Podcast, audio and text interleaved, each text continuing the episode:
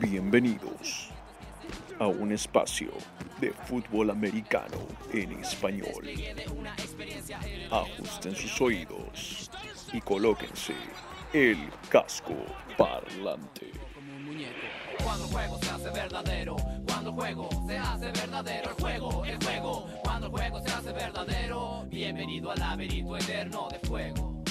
Martes, ah, menos mal que no era 13, pero no me importa porque no creo la mala suerte. Hola, hola, hola, hola, ¿qué tal? ¿Cómo están todos? Y tengan muy, pero muy buenas noches y bienvenidos a Casco Parlante, su podcast de la NFL, de la National Football League, del fútbol americano profesional de los Estados Unidos, el deporte más hermoso del mundo, totalmente en español, desde Perú para todo el mundo de habla hispana. Mi nombre es Simón Carpio, una de las cabezas dentro de este casco parlante, y junto conmigo el panel completo que ustedes ya conocen, ya adoran y que ya les han mandado sus preguntas a través de las redes sociales en todo el mundo del fútbol americano. Ya nos comienzan a escuchar. Señores, ellos son David Thornberry, el pragmático, también conocido como el seductor.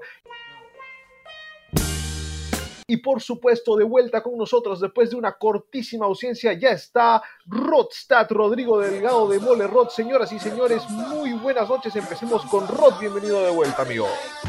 Hola muchachos, ¿cómo están? Feliz de poder estar de regreso con ustedes tras hacer algunos malabares. Les confieso que me albergó un sentimiento de melancolía al escuchar el último episodio que hicieron, ya que me remontó a esas épocas donde era un fanático oyente más en este programa y los alimentaba con algunos datitos junto a mis preguntas. Simón, por cierto, escuché que te fue mal, pero en toda la semana pasada, hasta en tus bombas que te terminaron explotando a ti mismo, creo.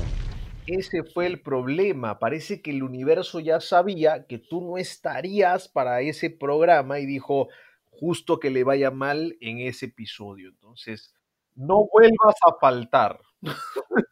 Tanto así que hasta en una de esas predicciones, después de escucharte, los Pats hicieron todo, un- todo en su poder para cancelar su partido contra los Broncos. Mejor dejarle las bombas a, a Rodstad, mi estimado. Pero definitivamente ha sido una jornada pésima para mí, pero les cuento que ante mi ausencia en el capítulo anterior, por unos temas de salud de mi esposa, que ya se viene recuperando, por cierto, y desde aquí le mando un beso enorme. Muchas gracias a ustedes por los saludos sobre todo a ti, Simón, que mi esposa ahora es tu hincha por el saludo que le dejaste. Bueno, les cuento que me reuní vía Zoom. Increíble, tuve que usar mi cuenta porque ellos tienen la versión gratuita y se les corta cada 40 minutos con John Lynch y Kyle Shanahan, después del desastroso partido que tuvieron los Niners contra los Dolphins. Y como vocero de los Niners en Perú, les expresé mi malestar y me prometieron que mejorarían. Les dije que ante los Rams les permitía la derrota, pero que a partir de ahí en adelante les exigía resultados sin falta. Así que a todos los fieles de la Bahía, la marea está por cambiar. Un fuerte abrazo para ti, para David y para todos los que nos escuchan. Qué lindo, qué lindo el regreso de Rodstad, señores, aquí en Casco Parlante. Pues me encanta que su esposa, señor Rodstad, ya sea hincha de El Romántico. Tiene toda la potestad de meter toda la plata de la familia en el fondo que yo manejo, no hay ningún problema. Mi querido Thornberry tiene línea directa con los Niners Rodstad. ¿Cómo está esta noche usted, Thornberry? ¿Tiene línea directa con Pete Carroll? Buenas noches a todos, ¿no? No tengo línea directa, yo no tengo esos privilegios. Demolerrod ha regresado magnánimo, dice que le va a permitir una derrota a sus 49ers contra los Rams. Rodstad magnánimo. Oye, Rodstad, bueno, qué bueno que estás de vuelta. Es bueno tenerte de, de regreso. Espero que tu regreso no sea como el de Jimmy G nomás, porque si no vas a tener que echar Oh, mano de TJ Bethard. En este caso vendría a ser, este, no sé, a- alguien de rebeldía que sepa mucho de, no sé, fútbol, soccer, me imagino, no lo sé. Tranquilo, tranquilo, David. Yo no, yo no hago chokes. Ok, O sea, tú no, tú no lo recibes con los brazos abiertos, tú lo recibes con las palmas abiertas, de frente, cachetada, ¿no? Es un recibimiento pragmático. Me parece muy bien, señores, y entramos con toda la energía entonces a la semana 6 de la NFL. Estamos sobrepasando el COVID, estamos sobrepasando las malas predicciones y las malas apuestas. Ya salimos del hoyo y nos metemos de lleno a este capítulo número 21 de Casco Parlante en esta segunda temporada. Señores, escucharon la canción de la semana. Ellos son tiro de gracia con el juego verdadero, ¿cómo nos lleva eso? A otras épocas, épocas más simples. Y es que el juego se pone verdadero en este momento, señores. Ya ningún equipo puede estar como en la pretemporada de esos cuatro primeros semanas, cinco primeras semanas que no tuvieron eh, en la pretemporada normal y tuvieron que jugársela, digamos, o estar descifrando a sus equipos. El juego se hace verdadero ahora y el juego de apuestas también se hace verdadero porque ya hasta ni consejos nos estamos dando. La gente rechaza ahora totalmente cualquier tipo de consejo de apuesta entre los participantes de este juego. Eh, les cuento que antes de la transmisión, Berry y Rostad al parecer no quieren ahí ayudarse a poder ganar plata, están compitiendo. Falso, con mucho gusto recibimos toda la plata que quieran acá en el fondo pragmático. Solamente voy a decir una cosa, me llegó un mensaje de Simón que decía que nos quería reventar. el romántico se puso agresivo se pone el juego verdadero, se pone agresiva la competencia y así nos gusta el fútbol americano. Entramos entonces a nuestras predicciones. Sí, señores, pueden jugar con nosotros el Pick'em de ESPN. Les dejaremos en el post el link para que ustedes puedan también entrar a poner sus predicciones. Y también estamos jugando el Eliminator. Vamos a hacer las predicciones de toda la semana, de todos los partidos, tanto de domingo como de lunes, porque no hay partido este jueves. Ojo, entonces, esto lo estamos grabando en una hermosa noche, pero sin fútbol americano, lamentablemente. Y vamos a darles también nuestras apuestas, las fijas de los fondos, para que claramente pongan su dinero en otra parte. Señoras y señores, entramos al primer partido. Vamos a darle la pelota al señor Thornberry. Esta vez, Thornberry. Empezamos con Falcons en Vikings. Perfecto. Acá yo creo que van a ganar los Vikings y mi razón es la siguiente. Eh, los los Atlanta Falcons son un equipo sin identidad. Ellos tenían un, este, head coach que teóricamente era defensivo, pero la defensiva era su principal debilidad. De hecho, son el segundo peor equipo en yardas totales permitidas y son el segundo peor equipo en puntos permitidos. Entonces, esa identidad era como que engañosa, no la entendíamos y ahora que han despedido a Dan Quinn, al entrenador, nos deja un poco en el limbo esta identidad de los Falcons. No sabemos qué son. Lo que sí sabemos es que son el equipo que más puntos de fantasy le permiten a los mariscales de campo y juegan contra un Kirk Cousins, que tú bien lo sabes, Simón, siempre abogas por esta teoría, en un partido de domingo a la una de la tarde en su casa, se va a sentir sumamente cómodo, creo yo. Por eso me parece que ganan los Vikings. Me gustó, me gustó la razón del señor Thornberry. Yo también voy por ahí, pero le voy a dar la palabra a Rodstad para que nos diga cómo va este partido. Es cierto que dije que no elegiría a los Falcons hasta que se vaya Quinn. Ya se fue. Pero esta semana.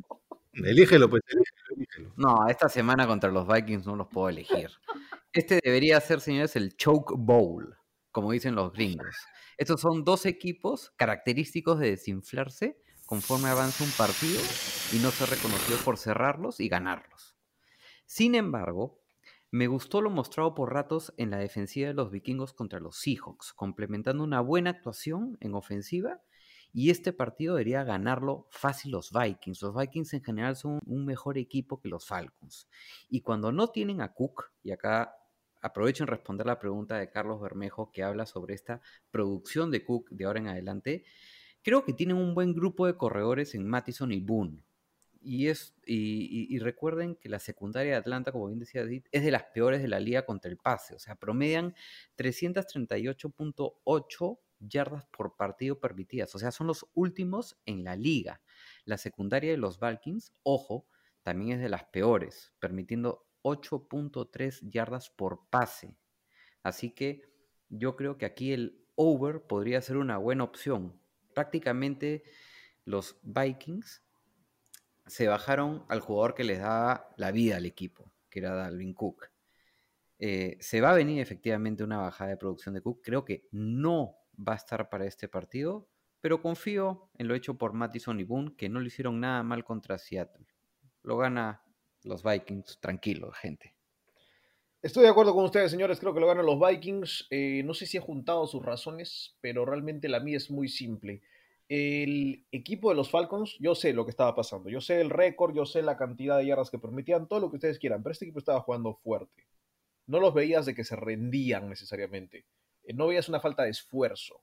Era una falta de talento, era una falta de errores mentales, era una falta de muchas cosas, pero no creo que había una falta de esfuerzo. No era de que estaban tanqueando o no les caía el head coach o cosas que están pasando en otros equipos. Los Falcons creo que sí jugaron duro para Dan Quinn y lo hicieron al final del año pasado y lo hicieron este año. Cuando tú les quitas al técnico, un equipo que juega para el técnico, el equipo se va al diablo. Entonces creo que van a jugar algunos por su propia chamba, otros van a decir, yo no me arriesgo, especialmente en épocas de COVID, voy a jugar despacito. Y el problema más grande es que el mismo dueño, Arthur Blank, le preguntaron, señor Blank, ¿cómo va la cosa? ¿Qué hay que evaluar acá? Hay que evaluar hasta la posición de mariscal, dijo él. Y ahí es cuando Rodrigo pidió a Matt Ryan para sus 49ers. Cuando ni siquiera sabes si Matt Ryan tiene chamba el próximo año, es ahí cuando te das cuenta que el equipo va a estar mal. Así que ganan los Vikings, señores. Ojo que cada vez más estoy escuchando la opción de Matt Ryan yendo a los 49ers en el off-season. Así que entre broma y broma, la verdad se asoma, dicen. Y por otro lado, interesante lo que menciona Simón, porque no es el caso de los Texans, que ahí sí habían diferencias entre O'Brien y el resto de jugadores. Acá coincido contigo, los Falcons mataban por Quinn. Entonces, no va a haber gran diferencia con, con otro técnico. Así que señores, estamos todos de acuerdo con los Vikings entonces y vamos con otro partido candente, tal vez el partido más parejo en las apuestas, al menos en las líneas de apuestas. Este es el partido que se dará en Carolina entre los Panthers de Matt Rule y los Bears de Matt Nagy. Así que, ¿quién se lleva este Rodstad? Aquí estoy con mi corazoncito partido. La defensa de los Bears ya viene demostrando ser una de las mejores de la liga en la semana pasada en el partido contra los Bucks. Y creo que la suerte que ha tenido Carolina se acaba en este partido. Nos lanzaba un datito el coach Rosales de que tanto Fuller como Johnson, que son los cornerbacks defensivos de Chicago, ambos tienen los dos porcentajes más bajos de pases completos permitidos entre todos los cornerbacks de la liga. Estamos hablando de 41.2% para Fuller y 44.7% para Johnson. Acá Foles se está viendo bastante bien, se vio bien contra los Bucks y se va conectando con su cuerpo de receptores, en especial con Robinson. Los números de Bridgewater por el lado de Carolina son también de admirar. 73% de sus pases son completados. Tiene 6 touchdowns y, y no es que pase pases cortos. 8.2 yardas por pase de Bridgewater. O sea, se arriesga y a pesar de ello tiene alto índice de, de pases completos. Ahora se enfrentará a una de las mejores defensas en lo que es el juego aéreo. Ojo, los Bears solo permiten el 57.4% de pases completos y son primeros actualmente en la liga. Panthers en defensa responden mejor por vía aérea que terrestre. Para mí gana Chicago 23-21. Ahí está, se fue con Chicago, Rodstad, Thornberry. Voy a yo a seguir al señor Rodstad, que tenía el corazón partido. Nos hubiera dicho, porque en tal caso poníamos a Alejandro Sanz de la canción de la semana. Felizmente no aviso. Para mí este partido, sí, está partido en dos. Son dos equipos muy parejos, en mi opinión. Como lo ha mencionado Rodstad, me parece que las estadísticas dictan eso. Me voy con el local en tal caso. Y me voy con el local porque hay equipos que yo veo mejora y hay equipos que yo los veo iguales. Para mí la defensa de los Bears ha sido igual de buena todo el año. La defensa de los Panthers ha ido permitiendo 34, 31, 16, 21 y 16. Sus últimos tres partidos, que son triunfos, está jugando otro nivel. En esa lista de los mejores corners, los primeros dos son de los Bears. Adivina quién es el tercero. Es un corner de Carolina, lo creas o no, Rasul Douglas. Así que cuidado, porque creo que de estos dos corebacks, el que mejor cuida el balón, en mi opinión, es Bridgewater. Así que si Bridgewater tiene que administrarlo y de 3 en 3 de Joe Sly lo pueden subir, perfecto. Pero Foles no. Foles tiene un poquito de Brett Favre adentro y le gusta lanzarla cuando no debe. Creo que por eso ganan los Panthers un partido que se define por poquito. Sí, yo voy a estar de acuerdo contigo, Simón. Eh, la verdad es que yo ya lo decía hace un par de semanas. El récord de los Bears creo que es sumamente engañoso. Le ganaron primero a los Lions. Le ganaron porque DeAndre Swift soltó el balón que le iba a dar la victoria a los Lions. Le ganaron después a los Giants. Ganaron ese partido porque en el drive final de los Giants cometieron dos o tres errores sonsos, este, penalidades en la ofensiva, que si no las cometían, pues se iban y probablemente anotaban y ganaban el partido de los Giants. Le ganaron a los Falcons después de eso, que bueno, básicamente se falconearon, ya hemos acuñado el término. Después perdieron contra los Colts y el jueves pasado le ganaron a los Buccaneers. Todos vimos cómo le ganaron a los Buccaneers. Le ganaron a los Buccaneers porque la línea ofensiva batió récords de penalidades y de yardas en contra y porque aparentemente el mejor mariscal de campo de toda la historia no sabe contar hasta cuatro. Así que ese récord ganador de los Bears me parece muy engañoso. No han ganado ellos los partidos, sino que sus rivales los han perdido por ellos. Yo creo que Carolina tiene un equipo mucho más parejito, más disciplinado, mejor entrenado, está en alza. Me gusta mucho lo que estoy viendo de los Panthers. Por eso creo que van a ganar los locales, los Carolina Panthers. ¿Ya no crees que tienen la peor defensa de la liga? No, lo que yo dije no era que tenían la peor defensa de la liga, sino que tienen la defensiva más joven de la liga. Y eso no es una opinión, es un hecho. A ver, analicemos un poquito a los equipos a los que ha ganado Carolina. Los Chargers, ya, ok, Sí. te lo acepto. Los Cardinals que vienen decepcionando a cualquiera. Bueno, pero empezaron ahí, ¿ah? empezaron ahí. Y los Falcons que se falconean a cada rato, ¿no? Ahora, ojo, la única razón por la cual yo no escojo a los Panthers es que, según mis picks, de ganar este partido serían líderes en su división. Y para mí eso es inconcebible. ¿Sabes también por qué nosotros elegimos a los Panthers? Porque de los Bears ganar este partido se nos fue el diablo la apuesta que hicimos al comienzo de la temporada. Así que tú tranquilo. Sí, yo- no, yo ya la di por partida. Eh, un poco de wishful thinking. Señoras y señores, si es que ustedes lo piensan, sucede. Vamos al tercer partido de esta semana, señores. Es el Bengals Colts en Indianápolis. Joe Burrow viaja a visitar a su amigo y tal vez su futuro, Philip Rivers. Señoras y señores, vamos a empezar. Voy a empezar yo esta vez con el Bengals Colts. De ahí dejaremos de que cierre esta vez Rodstad. El partido para mí es de los Colts. ¿Por qué? Creo que Burrow es el segundo partido que se va a enfrentar, a una ofensiva, a una defensiva capaz. Los primeros partidos no lo hizo, de ahí se enfrentó a los Ravens y casi lo matan. Y ahora se enfrenta a los Colts, otra defensiva capaz. Mientras que los Colts, particularmente, tienen una excelente línea ofensiva, especialmente para el juego por tierra. Y los Bengals tienen una en su, en su esquema defensivo, para mí lo mejor es la línea defensiva pero no es tan buena como para vencer a la de los Colts. Entonces, Jonathan Taylor, gran día, va a tener el mejor día, va a poder correrle por encima a los Bengals, que no pueden detener a nadie por tierra últimamente, y es así como los Colts van a ganar este partido, cogiendo el balón, no dejando que lo tenga Burrow, y el problema de Burrow es que de ahí, cuando tenga el balón, se va a enfrentar a una buena defensa, me quedo con los Colts.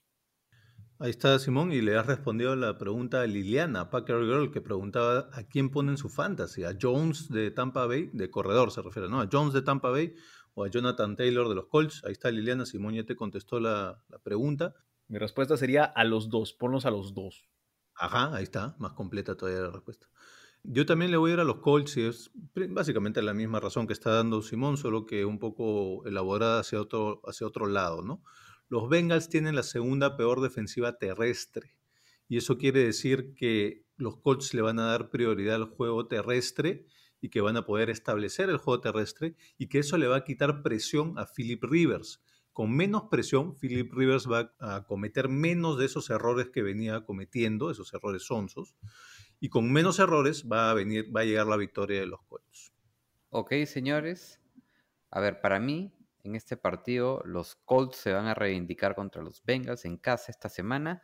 Si no le ganan a Cincinnati, pueden olvidarse sus pretensiones para playoffs. Al igual que el partido de la semana pasada contra los Ravens, los Colts le van a volver a complicar la vida a mi pobre angelito Joe Burrow.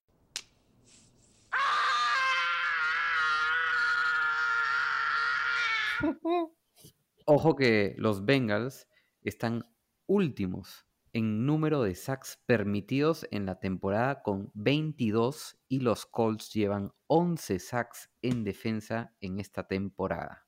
Si los Colts son inteligentes y quieren ganar el partido, tienen que recaer más en su juego terrestre que en el aéreo. Por favor, Philip Rivers, haz caso, no te me mandes a hacer pases porque tu ratio de intercepciones y pases de touchdown está hasta el queque. Cinco intercepciones y cuatro pases de touchdown. Si yo fuera Frank Reich y Rivers sigue con esta onda de simplemente lanzar, lanzar como un de- desfrenado y desquiciado, no descartaría pensar en quizás hacer un cambio de timón, porque el año pasado Jacoby Brissett lanzó tres intercepciones en ocho partidos.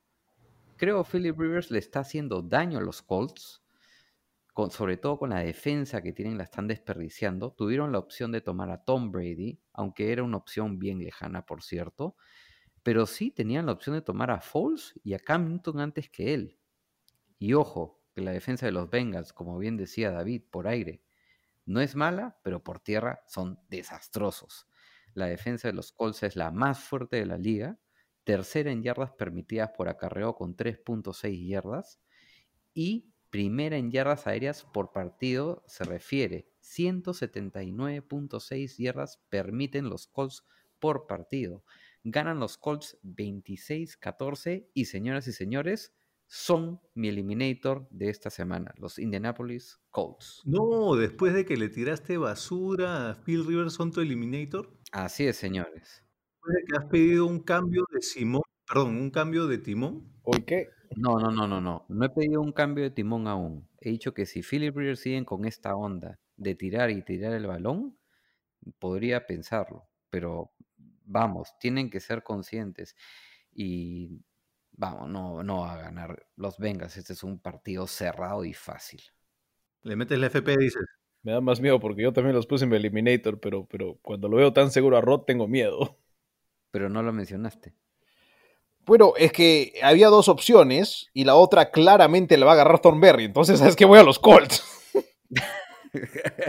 Eso debería ser una regla. Si no lo mencionas, ya no te puedes contradecir. Es más, lo puedo mostrar en mi, en mi, en mi página web. Está ahí en el, en el Eliminator. No, te creo, Los te invitamos a jugar con nosotros el Eliminator de ESPN y ahí podrán ver este, nuestras selecciones para esta semana.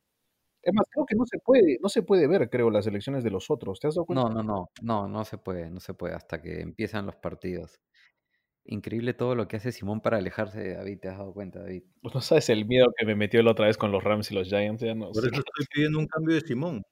De timón. Ay, Dios mío. Bueno, yo prefiero estar en la compañía de Rodstad en este partido con los Colts y ya que David te busque su otro eliminator en el que creemos que va a elegir. Sí, vas a ver, te la voy a devolver con mi, con mi eliminator esta semana. Ay, Diosito lindo. Ah, señoras y señores, pasamos entonces al partido de Browns y Steelers, un candente duelo divisional en Pittsburgh. Vienen de un triunfo enorme los Browns de Cleveland. Así que Thornberry, ¿quién se lleva esto? Bueno, yo le voy a ir a los Steelers. Tengo una serie de datos, pero que creo que voy a estar pisándole los pies a, un poquito a, a Rodstad. Entonces, suelto un par y, y Dale, Rodstad, dale. tú ya tienes para cerrar con el otro que está pendiente. Pero básicamente le voy a los Steelers porque en este enfrentamiento, en Steelers contra Browns, los Steelers tienen un récord de 34, 6 y 1, es decir, que ganan el 82% de los partidos en los últimos 20 años. Y cuando juegan en Pittsburgh, en los últimos 30 años, los Steelers están 29 y 2. Básicamente hace, hace 16 partidos que Pittsburgh no pierde en casa contra Cleveland. Eso es desde el 2004, o sea, van 16 años. Por ese motivo, por esa razón, ganan los Steelers. Rod, dime algo. Bueno, señores, este es el partido que va a traer la memoria de Miles Garrett y Mason Rudolph, aunque no van a estar dentro del terreno de juego ambos. Este partido será el tropiezo a una buena racha de los Browns y lo van a perder contra una defensiva que da miedo. Recuerden que Baker Mayfield terminó medio sentido contra los Colts en el partido de la semana pasada y ya Watt y Dupree ya tomaron nota de eso, así como lo tomaba nota mi querido Pablo Escobar. Los Steelers buscarán afianzar su liderazgo en la división. La variedad del cuerpo de receptores de los Steelers es lo que más me convence para elegirlos en este partido. Si quizás Chubb estuviera para este partido, la historia podría ser otra. Aquí la clave será quién será el protagonismo del partido. ¿La defensa de los Pittsburgh o la ofensiva de Cleveland? Los Browns están primeros en robos de balón durante la temporada con 12. Asimismo están cuartos en yardas por acarreo permitidas con 3.9 yardas. Ambos equipos buscarán atacar por el aire, ya que se enfrentan a defensas ranqueadas top 5 en el juego terrestre. Número 2 para los Steelers y número 4 para los Browns. Los Steelers ya llevan 20 sacks, ojo, en cuatro partidos, ¿ah? un partido menos que el resto y están primeros en la liga. Aquí el datito. La última vez que los Steelers estaban 4 y 0, ganaron el Super Bowl y estábamos remontándonos al año 1979. Y la última vez que los Browns estaban 4 y 1, tenían a un coach llamado Bill Belichick y consiguieron su primera victoria de playoffs contra los New England Patriots de Bill Belichick hoy en día. Y bueno, para complementar el dato de David, de estos 16 partidos que no ganan los Browns en Pittsburgh, la última vez que lo hicieron fue en el 2003. Gana Pittsburgh 27-17.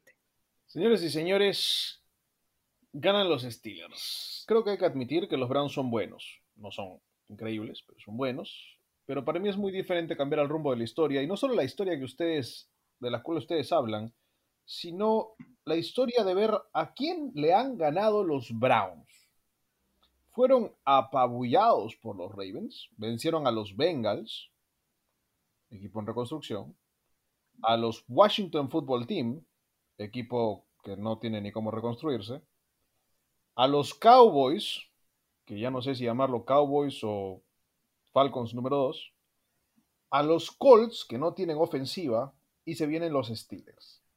De todos estos equipos, ninguno tiene dos buenas unidades, es decir, defensa y ofensiva. Los Bengals no tienen nada, un poco de ofensiva. Los Washington Football no tienen nada, los Cowboys tenían muy buena ofensiva, cero defensa, y los Colts, muy buena defensa, cero ofensiva. Los Steelers son como los Ravens. Y creo que los Browns van a tener esto todo el año. Cuando jueguen contra equipos completos, no son los Browns. Y cuando tienen equipos de media caña para abajo, van a destrozarlos. Los Browns han anotado 31 puntos por partido. A los Ravens le anotaron 6. A los Steelers no le van a poder anotar tampoco. Me quedo con los Steelers. Ay, Simón. Te vas a comer tus palabras. Los Browns van a llegar a playoffs. No sé si llegarán a playoffs, no sé, porque ahora con el nuevo formato de 7 puede ser que lleguen. No voy a Van a llegar de todas maneras. es más, incluso pero para que te quedes- para esta que te quedes defensa. Rod, esta defensa permite casi 30 puntos por partido. Es bien difícil llegar así. Para que te quedes tranquilo. Van a entrar en puesto 6. Mm, No sé. Honestamente no sé. Y para mí el mayor problema es de que ya ahorita estamos viendo un decaimiento de Mayfield en términos de salud. Eh, porque ya se le lesionó durante este partido su mejor jugador de la línea ofensiva, que es el guardia derecho. Cuidado. Esta línea ofensiva es lo mejor que tienen los Browns. Para mí es una de las mejores de la liga. Si empieza a caerse, se cae todo el equipo. Ok. Señores y señores, Broncos Patriots es el siguiente encuentro. Esto va a ser en New England, en Nueva Inglaterra, un partido que se tenía que jugar hace como 20 años y recién lo van a jugar ahora. Así que vamos a empezar con Rodstad. Rod, ¿quién gana este partido? Aquí en esta oportunidad voy a aprovechar de responder la pregunta de Marian Quintana, nuestra NFL Girl de México, que nos pregunta cuál va a ser para ti la sorpresa de esta semana 6. La sorpresa ya llegó.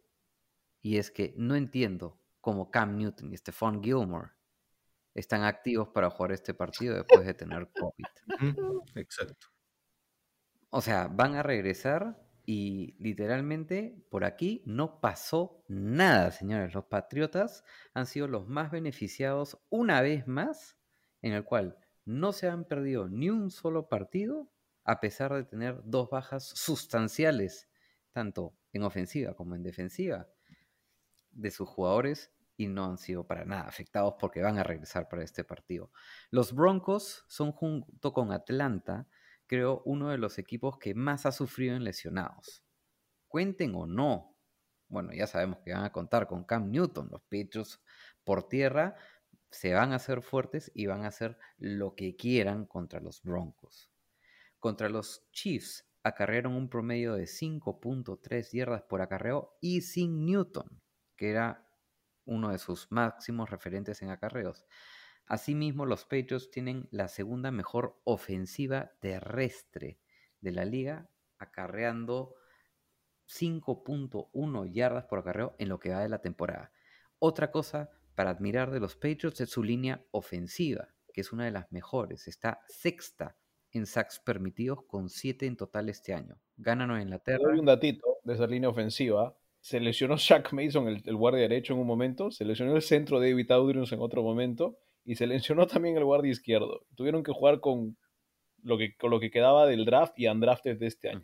Y uno de los mejo- el mejor jugador rankeado por Pro Football Focus de la línea ofensiva de los Patriots es Michael Oniewu, no drafteado este año, o drafteado en las últimas rondas de Michigan, novato. Increíble, no entiendo cómo hacen eso. Ganan en la Tierra 27-23, tranquilo, Simón.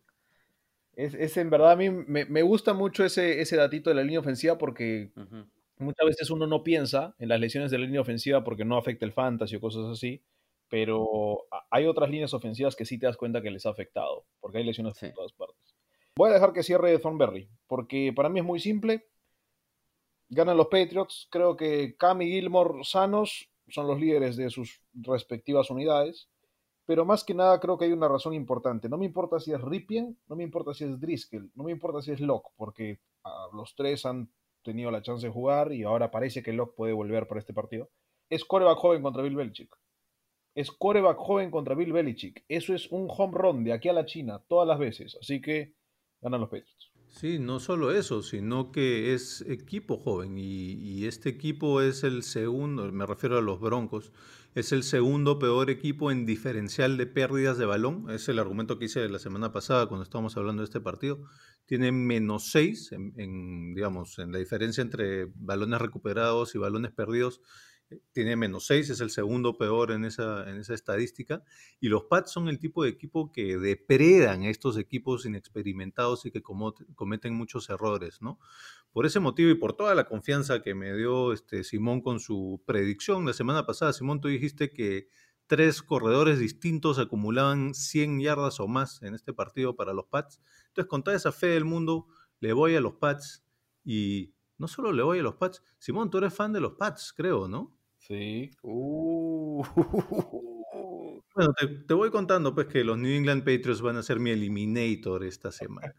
Y si sigue con la maldición pragmática, pues no hay problema, porque te vas a poder eh, reconfortar con una muy bonita gorra de Improve Retail. Correcto, señores. Primero decirles de que am, hablemos de la gorra de Improve Retail. Improve Retail, señores, tiene los mejores productos de la NFL para todo el Perú. Los traen de importación desde Estados Unidos. Son magníficos. Las gorras New Era son de la patada. Ya han estado vendiendo la de los Cowboys, ya vendieron la de los Cardinals, tienen también la de los Packers y ahora sacaron linda, linda, linda. La han traído la de los Patriots. 10% de descuento con el código de Rebeldía Deportiva, del cual somos familia muy orgullosos y también, por supuesto, con el código de casco parlante. Solamente ingresa a nuestros inbox en Facebook, en Instagram, escríbenos en Rebeldía Deportiva. Nos puedes encontrar en Instagram y en Facebook también a Improve Retail. Consigue nuestro código y de ahí vas para poder conseguir esa hermosa gorra de los New England Patriots. Contarles que Rebeldía Deportiva es una hermosa familia de deporte, de las mejores historias del deporte. Pueden ver nuestros rebeldías deportivas de cada día. Les damos una notita interesante de alguna rebeldía deportiva en la historia del mundo. Y por supuesto también los podcasts de fútbol. Estamos en época de eliminatorias, así que pueden estar viendo el podcast de En Primera Nomás, que tiene buenos notos de fútbol. Y por supuesto este, el nuestro, el de Casco Parlante. Y el próximo año, de vuelta, el tabla NBA con David Thornberry. Señoras y señores, sí decirles una cosita. Sí, sí me mantengo. Tres corredores van a tener 100 o más yardas totales, o sea, o por aire o por tierra en los Patriots, ¿ok? Segunda cosa importante. Yo ya maté tu maldición. La maté el día que elegí a los Rams y tú también.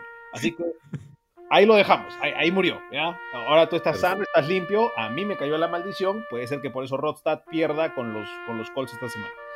Perfecto. Entonces, ahora el apestoso eres tú, te lo paso. Exacto. Si pierden los Colts, ya sabemos que es culpa de Simón. Totalmente. Si es que después de lo que ha dicho David, no juega Cam Newton y este Fall Gilmore, ya sabemos por qué es. Ah, bueno, eso está más que claro. Eso se llama COVID. Por si acaso. No, se llama David Thornberry, señores.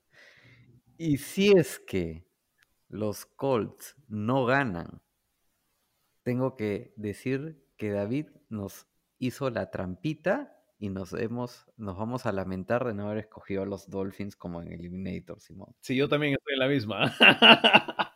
Pero ya no podemos retroceder, compadre. ya no, ya quedó grabado, ya está en las arcas. Y señoras, Rod, dime, ¿y qué pasa si es que tres corredores de los Patriots logran 100 yardas o más? ¿Consideras a Cam Newton dentro de esos corredores? No, no, no, no. Yo he dicho Damien Harris, Rex Burhead y James White.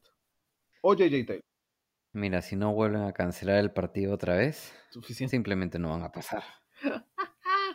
Hagamos algo. eh, si, si ustedes se quieren aventurar, hagamos algo. Si es que yo fallo en esta predicción, no pasa nada, pero si es que sí la acierto, ustedes me dan una torta. Qué payaso, ¿cuál es? ¿Dónde está la ganancia ahí para Pero nosotros? se viene mi cumpleaños, pues al menos una torta, muchachos. Te doy una torta. Sí. A ver, repite, repite la predicción. Si es que tres corredores diferentes de los Pats hacen 100 o más yardas totales cada uno En este partido, en este partido. si eso pasa, Sí, yo te mando una torta. perfecto. Vamos de Eres alérgico para anotar y a mandar. nada, nada, no alérgico a nada. Pero no le pongas aceitunas. Y no, no vale torta de jamón, no seas gracioso, una torta de postre. Torta de aceitunas, listo. O sea, ojo, estamos hablando de que cada uno, ¿verdad? Cada No, uno un- 100 no en, más no en acumulado. Cada uno. Sí, cada Ya, si eso pasa, yo en el próximo capítulo digo que Simón es el maestro de las bombas y de las predicciones que existen en este mundo. Es más, voy a subir la apuesta. Si eso pasa, te mando la torta y el próximo episodio lo grabo calato. Eso no era necesario y preferiría que tengas ropa puesta, pero está bien. Ok, muy bien. Señoras y señores, Felizmente estamos en época de COVID y no nos vemos. La ventaja del podcast. felizmente todo es por audio, Dios mío. Ah, señoras y señores, los que no están calatos son los Lions, porque juegan de visita en Florida contra los Jacksonville Jaguars. Este partido va a darse entre los menos vistos, probablemente la semana y de todo el año. Nadie quiere ver esta cosa. Pero hay gente que le gusta rugir, así que lo dejaremos cerrar al señor Rodstad. Thornberry, voy a empezar yo. Me quedo con los Jaguars, señores. Honestamente, los Lions creo que van a estar muy cansados. Creo que los Lions de Detroit van a estar muy, pero muy cansados. Les cuento un poquito lo que ha sido el calendario para ellos desde la segunda semana. Visitar a los Packers, visitar a los Cardinals. ¿Saben qué es eso? Es ir Detroit, Green Bay, no muy lejos. De ahí Detroit, Arizona, bien lejos. Volver a casa para jugar con los Saints. Para de ahí viajar hasta Florida para jugar con los Jaguars. Es una brutalidad de calendario. Por más de que tuvieron ahí una semanita de descanso, lo que ustedes quieran, o, tuvieron tiempo de un jueves a un, a un lunes, me parece, o a un domingo, no importa. En tiempos de COVID, con todas las restricciones de viaje, con todos los problemas que se tiene que hacer para armar un buen viaje, el calendario más brutal en viajes creo que lo han tenido los Lions. Así que creo que va a ser todo un trabajo de lo que sucede en los últimos minutos. Y como se sabe, los Lions en los últimos minutos de partidos de- desde el año pasado tienen muchos problemas. Pierden partidos por 3, por 6, por 3, por 6. Los Jaguars tienen a Minshew, Minshew salve el día y lo ganan los Jaguars. Este es un típico partido que tiene tu fillo a, a jueves por la noche, ¿no? Este y el Jets Dolphins me, me hacen, me evocan un jueves por la noche. Yo creo que va a ser un partido parejo. Son dos ataques que pueden ser sumamente explosivos, con defensas muy malas. Ambos equipos están entre los cinco peores equipos en yardas totales permitidas. Por eso creo que este partido va a ser definido por los pateadores. ¿Y qué tenemos en los pateadores? Por un lado, el lado de los Lions, tenemos a Matt Prater, que es bastante confiable. Esta temporada está 10 de 10 en puntos extra, 7 de 9 en goles de campo, pero ojo que esos dos goles de campo fallados, ambos fueron de más de 50 yardas. Y por el otro lado, tenemos un cuerpo de pateadores de los Jaguars que está muy inestable. Para empezar, los Jaguars son el equipo que más puntos de fantasy le permiten a los pateadores.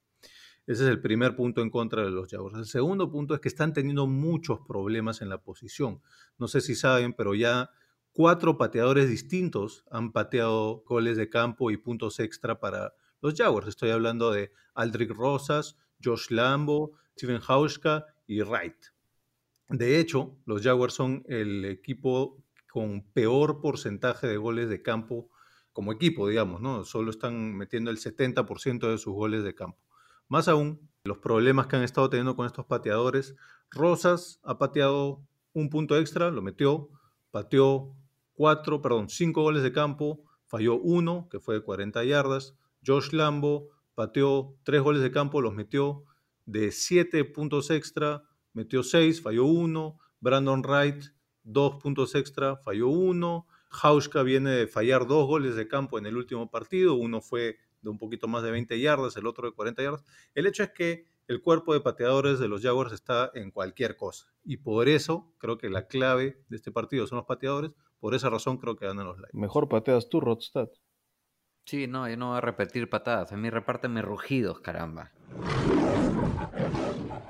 Creo que este partido los Lions lo van a saber manejar.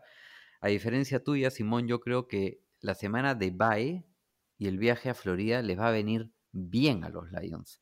Lo mejor, Hawái de vacaciones. claro, no, lo digo por el sentido de que lo mejor que le puede pasar a un cuerpo técnico es preparar un partido con una semana de descanso y contra un rival bastante asequible que son los Jaguars. Si los Lions pierden este partido, Patricia podría ir alistando sus maletas y olvidarse de continuar como head coach de los Lions. Ojo que la defensa de los Jacksonville por aire no es de las mejores. Permiten 280 yardas por partido en la vía aérea y desde el regreso de Goladay, la ofensiva aérea de los Lions ha mejorado bastante. Ambos equipos podrían desempeñar un buen papel en el juego terrestre, ya que se enfrentan contra defensas terrestres débiles. Los Jaguars permiten 4.6 yardas por acarreo y los Lions 5.2 yardas por acarreo. Minshew hasta el momento tiene 10 touchdowns y 4 intercepciones y Stafford lleva 9 touchdowns y 3 intercepciones. Están bastante parejitos, pero acá el punto, ojo, DJ Shark está medio sentido del tobillo. Hoy día no practicó, así que lo gana Detroit 31-24. DJ Shark, turu, turu, tu. ¿Alguien está llevando la cuenta de esos marcadores que se lanza a Rod? Yo, yo estoy llevando la cuenta, ya, ya va ya va haciéndolo como varias veces. Ajá, y tiene menos cuánto en esas predicciones. O sea, es casi imposible que acierte el marcador exacto, pero sería chévere resaltarlo cuando sí lo acierte. Así que creo que eso sí tenemos que investigarlo. Cuando sí lo haya acertado exactito, ahí tenemos que darle duro. Obvio. Uno de nuestros fieles oyentes que lleve la cuenta exacta de cuántos, cuánta es su desviación estándar. Claro, lo que pasa es que es, es, es para darle un sentido totalmente distinto a las predicciones, pues no es un darle un poco el apoyo de qué tan ampliamente veo la victoria de cada equipo o qué tan cerradita la veo, ¿no? Me gusta, me gusta. Y creo que va a ir bien con una de mis apuestas esta semana. Ah, ah. Señoras y señores, pasamos entonces al partido de Texans Titans. Por supuesto, en Tennessee juegan los Titanes, que se vieron titanes contra los Bills la semana pasada. Perdón, esta semana, disculpen, antes de ayer. Eh, y, y los Texans que ganaron su primer partido. Vamos a dejar que esta vez inicie el señor Thornberry. Perfecto. Yo creo que van a ganar los Titans y mi motivo es más o menos simple. Houston es el peor equipo defendiendo el acarreo, es el que más yardas por tierra permite. De hecho, es incluso el quinto peor equipo en puntos permitidos en el fantasy para, para running backs, ¿no? Entonces yo creo que Derrick Henry les va a correr por encima. El año pasado Henry contra los Texans promedió en dos partidos como 150 yardas por partido más o menos. Entonces este dominio de Derrick Henry le va a permitir a los Titans controlar el tiempo de posesión, mantener a Deshaun Watson fuera del campo, a tu candidato a MVP, Simón, fuera del campo, y a finales de cuentas les va a permitir ganar el partido, gana Titans. Rod, dígame usted, ¿quién gana, Texans o Titans? Señoras y señores, lo ganan los Titans de todas maneras, más aún con la espectacular tirada que se mandó Derrick Henry a los Jazz en la casa de la familia Banks en el Príncipe del Rap, que se lo tiró a Josh Norman, creo que a un poco más de a dos cuadras. O sea, es increíble lo que está haciendo Derrick Henry. Está volviendo a ser el Derrick Henry del año pasado. Ojo, los Texans pierden a Mackenzie, que está fuera por la temporada y eso les va a afectar mucho a los Texans. Los Titans generan mayor confianza en ofensiva y defensiva que los Texans. Cuidado con Ryan Tannehill, que por ahí se mete en la conversación para MVP. Lleva nueve touchdowns, una intercepción en lo que da la temporada. La línea ofensiva, nuevamente voy a hablar de líneas ofensivas de los Titans, está segunda en sacks permitidos con cuatro de ellos. No me sorprendería, y aquí lanzo una predicción, que este equipo termine primero no solo en su división, sino en toda la conferencia americana, señores. Los Titans en defensa por el aire están terceros en intercepciones con seis de ellas. Y Watson ya lleva cinco en la temporada. La debilidad de Tennessee es defen- defender el juego terrestre. Sin embargo, el juego terrestre de los Titans en ofensiva es su principal arma. Lo gana Tennessee 34-28. Ala. Dios mío, muchachos. Yo le voy a los Texans. No. Es que eh, quiero, quiero que entiendan mi argumento. Creo que mi argumento es válido.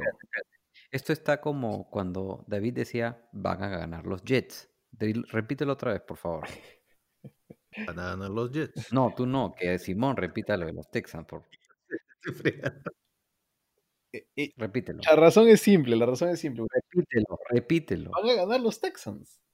Ya. ¿Quién? ¿Sabe por qué van a ganar los Texans? Es porque, primero, y muy importante, los Titans tienen la semana más corta de la historia. Ay, no fastidies, Simón. Primero, primero. Y no es que ganaron un partido cualquiera, señores. Le ganaron a otro equipo invicto. Le ganaron un equipo al que los Titans verdaderamente te das cuenta que se prepararon demasiado para ese partido, tuvieron más tiempo para prepararse y se lo tomaron de una manera en serio totalmente rarísima de que aún con COVID o lo que ustedes quieran, se lo jugaron completamente. Los Titans hicieron del partido de los Bills su Super Bowl. ¿Qué pasa cuando un equipo juega tan bien y tan preparado un partido? Usualmente al siguiente lo pierde, aún contra un equipo malo. Pasa en la NFL, en la historia de la NFL, sucede a menudo. Ahora yo les voy a decir algo. Los Texans, desde que Sean Watson está en este equipo, con Bill O'Brien, ¿ah? con ese problema que tenían, los Texans con Deshaun en la cancha, solo han perdido un partido al año contra los Titans. Y usualmente era cuando las cosas no importaban o tenían algún problema muy grave. Los Texans, dentro de la división, le han ganado a los Jaguars con Deshaun Watson las últimas dos temporadas, los dos y dos partidos, de la 2018 y la 2019. Ya empezaron a ganarle la, semana pasada en esta temporada. Y además, eh, le ganaban siempre uno a los Colts y repartían otro, y con los Titans lo mismo. Por eso es que los Texans, los dos últimos años, son campeones de división. No por lo que hacen fuera de la división, es por lo que hacen adentro. Señores, los Texans para mí igual siguen siendo candidatos, aún sin Bernard y McKinney, que sí es una pérdida importante, pero porque es porque tienen un coreback que es mejor que el otro. Deshaun Watson es mejor que Ryan Tannehill. Por Dios. Y solo por esa razón, en semana corta, sabiendo que les has ganado y los has dominado durante los últimos dos años, los Texans sí pueden vencer a los Titans. Tengo a los Texans venciendo a los Titans por poquito. Y con eso respondemos, me parece, una de las preguntas que había Thornberry. Sí, te la lanzo. Eh, o sea, sí, ya las, ya las prácticamente he respondido, pero igual para dejarla en claro, un saludo a Carlos Bermejo, gran hincha de los New Orleans Saints, pero nos pregunta acerca de los Titans. Sin Bill O'Brien a la vista, ¿habrá suficiente en los motores de los texanos para una remontada? ¿Llegan a Wild Card usando todo el sencillo o no les alcanza el pasaje para el viaje a playoffs? Yo creo que Bill O'Brien se subió al micro y no se dio cuenta que, que no tenía sencillo para pagar. No sé si les ha pasado, a mí me ha pasado. Y este, entonces, entonces no sé cuándo podrá bajar. Pero sí, a ver, Simón, si, si terminas de Voy a responder. redondear la idea con este tema de los Texans. Jugaron en Kansas City, contra los Ravens en casa y en Pittsburgh. Tres partidos casi imposibles. Y en uno de esos estuvieron adentro del partido hasta casi hasta el final. Y de ahí perdieron contra Minnesota en casa. Sí, totalmente inexcusable y por eso votaron al head coach. De ahí vencieron a Jacksonville tranquilos, no tuvieron problemas. Y es que dentro de su división los Texans se transforman. Son otro equipo que cuando tiene que jugar afuera. Y es por la familiaridad que tienes contra el equipo con el que juegas, entre otras cosas. Deshaun Watson creo que ya tiene el número de los Titans, de los Colts, de los Jacksonville Jaguars. Y puede ser que gane la división. No lo descarten. Porque de todos los corebacks de esta división, el mejor es Deshaun Watson. No hay peor ciego que el que no quiere ver. Qué manera de desperdiciar picks. Los Titans le van a sacar la entre madre a los Texans. Bip, bip, bip. Ahí va la edición. Muchachos, para mí e- es así. Y les digo algo además. El calendario de los Texans al final, para que lo tengan en cuenta. Cierran en sus últimos seis partidos. Detroit, Indianapolis, Chicago, Indianapolis, Cincinnati, Tennessee. En casa con Tennessee. Cuidado que este equipo cierre más fuerte de lo que empezó y termine yendo a playoffs. Habría que ver si alguna vez un equipo que empezó 0-4 ganó su división. Vamos a ver. Vamos a ver. Señoras y señores, cerramos entonces ese partido, que no es mi sorpresa de la semana, porque tengo otras guardaditas, señores. Qué miedo. Pero vamos con un partido que no lo quiere ver nadie, ¿no? O sea, pero no sé, tal vez por el morbo, o, o si a ustedes les gusta entrenadores chéveres, con defensas chéveres, pero que no hay nada más que ver. Washington Football Team contra los New York Giants, señores, es el partido del que estamos hablando. Esto se dará en MetLife Stadium y dejaremos de que inicie las acciones esta vez el señor Rodstad. A ver, este partido fue el más complicado de todos para elegir, sinceramente. Por momentos elegía a Washington y por otros a los Giants. Aquí no importa revisar el récord de ambos equipos porque en la NFC este el récord no importa. Finalmente tengo que ir por el equipo que ataca mejor y se vio una mejora de los Giants contra Dallas. Sin embargo, el pass rush de Washington podría complicarle la vida a los Giants. Garantizo al 100% que Daniel Jones lanza una intercepción o pierde un balón de alguna manera en este partido. Washington no sabe lo que es proteger a su quarterback. Han permitido 21 sacks hasta el momento y los Giants podrían aprovecharse de ello ya que llevan 12 sacks en la temporada. La clave de este partido dependerá de quién puede proteger mejor a su quarterback. Los Giants, por su parte, han permitido 16 sacks. Washington hasta el momento en defensa ha logrado 15 de ellos. Y si llegan a Jones, podría ser que hasta pueda perder el balón. Lleva 3 fumbles y 5 intercepciones en el año. Pero lo gana los Giants 23-16. Me gustó, me gustó la predicción, Rod. Si es un partido feito, ¿no? En el papel al menos. Veremos, tal vez emocionante, ¿no? No sé. Sí. Pero sí, yo me quedo con los Giants. Creo que me voy a unir a algunas de tus razones. Me gustó más que nada esta. La mejor defensa, lo crean o no, es la de los Giants. Mejor que la de los Washington Football Team. La de los Giants está octava en yardas permitidas. Es una locura que eh, Joe Judge ha cambiado una defensa que era basura en los últimos años a esto. Y el equipo de Washington, como tú lo dijiste, no tiene línea ofensiva y es por eso que no tiene juego por tierra. Yo creo que Antonio Gibson es un muy buen corredor, pero la línea no empuja a nadie. Entonces es ahí donde los Giants, si le quitas el, acarreo de Gibson y dejas de que a ver si Kyle Allen o Alex Smith o no sé, ¿a quién más tienen? David Thornberry creo que es el próximo en la línea. You like that? intente ganar el partido, va a ser, va a ser complicado. Entonces, por eso elijo, elijo a, los, a los Giants. A ver, yo tuve las mismas dificultades que tuvo Rodstad en este partido para evaluarlo, iba de un lado a otro. La verdad es que lo que pude encontrar en mi ves- investigación es que estadísticamente son dos equipos sumamente similares, eh, en, tanto en defensiva como en ofensiva están muy cerca el uno del otro. Sí va a ser probablemente un partido un poco difícil de mirar porque estos dos son, están dentro de las tres peores ofensivas de la liga, acompañados de los Jets pero la verdad es que son muy, muy, muy parecidos en, muchas de las, de las principales estadísticas. Y entonces voy a hacer algo más práctico. Yo creo que esa paridad, que son casi, no sé, no quiero decir dos gotas de agua, pero son muy similares.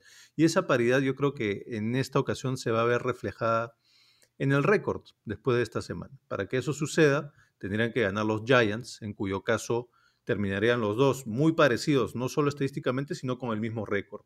Por esa razón, creo que ganan los Giants. Muy bien, señores, los tres vamos con los Giants entonces. Y se viene un partido fuerte, un partido clave, un partido de alto vuelo, tanto para los Ravens de Baltimore como para los Philadelphia Eagles en Filadelfia.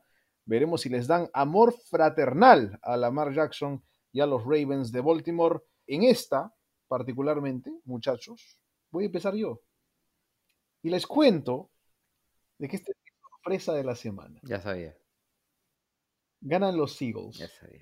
en casa. No, aprendes, no aprendes de la semana pasada, Simón. ¿Qué te pasa? Ok, y les cuento por qué. Porque a mí me dijeron loco cuando dije que los Eagles vencían a los 49ers. ¿Recuerdan?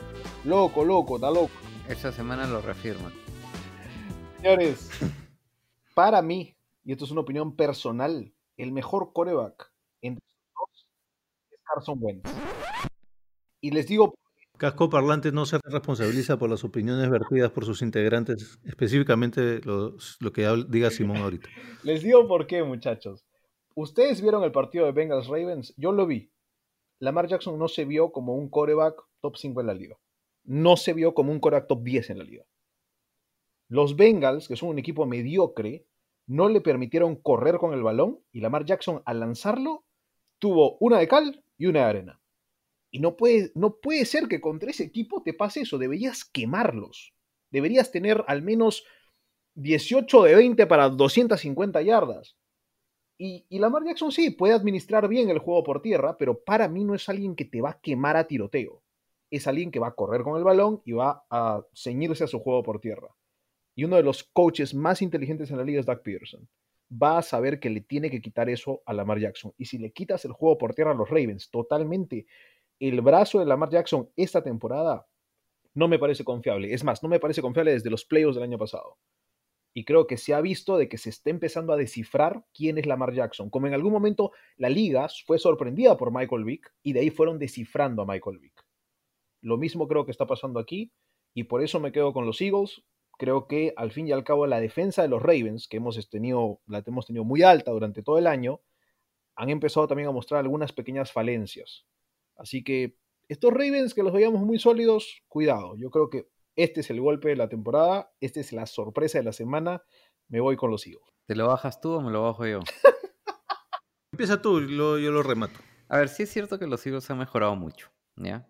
Pero los Ravens han demostrado un dominio en defensa y no estoy de acuerdo en que han mostrado falencias. Carson Wentz sin duda va a sufrir contra esta defensiva y va a entregar el balón por lo menos una vez. Promedia 1.8 intercepciones por partido. La semana pasada, Wentz fue capturado cinco veces y los Eagles ya han permitido que lo capturen 19 veces hasta el momento. Los Ravens vienen de tener 5 sacks, perdón, 7 sacks contra los Bengals. A pesar de que Miles Sanders mejoró en el partido pasado, lo único que hizo contra los Steelers fue la corrida de home run al touchdown y después de eso no carrió para nada, creo que acumuló 6 yardas. Ravens no permiten más de 3.7 yardas por acarreo. Cuando los Ravens atacan por tierra, promedian 5.6 yardas por acarreo. Si no lo hicieron contra los Bengals es porque no lo necesitaban, porque la defensa hizo todo. La clave para los Eagles será capturar a Lamar Jackson en el pass rush, que ha sido capturado ya 12 veces. Sí, ese es un problema en lo que da la temporada. Y los Eagles ya han logrado 18 sacks, son terceros en la liga. Sin embargo, los Eagles permiten más del 70% de pases completos por vía aérea de sus rivales. Lo gana Baltimore 38-28, no hay sorpresas. Totalmente de acuerdo, yo también creo que lo ganan los Ravens. Mi razón es simple, matemática pura y dura. Los Eagles a duras penas logran anotar 22 puntos por partido.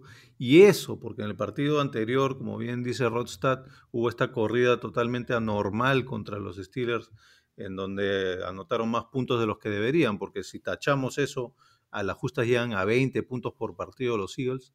Por su lado, Baltimore, desde que Lamar es titular, desde que Lamar Jackson es titular en el 2018, promedian, escuchen esto, los Ravens, desde que Lamar es titular, promedia en temporada regular, ¿ah? solo en temporada regular, porque en playoffs no sé qué pasa, se vienen para abajo, pero en temporada regular promedian más de 30 puntos por partido.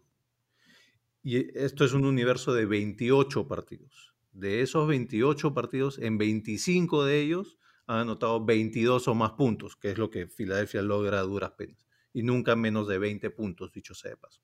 Por ese motivo los Ravens. Bueno, veremos, señores. Yo les lancé la, bomba de la semana igual, para que la tengan ahí. El otro partido que nadie quiere ver, y lo dijo Rodstad, porque Dios mío, ¿quién va a ver esto? Es el partido entre un flaco y un mágico. No, no, esto no es Harry Potter, señores. Esto es Jets Dolphins. En Miami se enfrenta el Joe Flaco. El Flaco todavía no está. Sam Darnold apto para poder jugar contra los Dolphins de Ryan Fitzmagic. Todavía al parecer no está apto para jugar Tua. Todos queríamos ver Darnold contra Tua. No, vamos a ver Flaco contra Fitzmagic, señores. En la batalla del F contra F, Flaco contra Fitzmagic, ¿quién se lo lleva, Thornberry? No solo vamos a ver Flaco contra, contra este Fitzmagic, sino que vamos a ver a Gore contra Gaskin. Entonces son los Fs contra los Gs. En fin, no sé si ustedes, eh, bueno, son un poco más jóvenes, pero deben haber visto en algún momento esos cómicos, el gordo y el flaco, no sé si los han visto. Bueno, en este caso, la ofensiva de los Jets el gore y el flaco, que son casi tan antiguos como el gordo y el flaco. Uno tiene 37 y el otro tiene 35 años.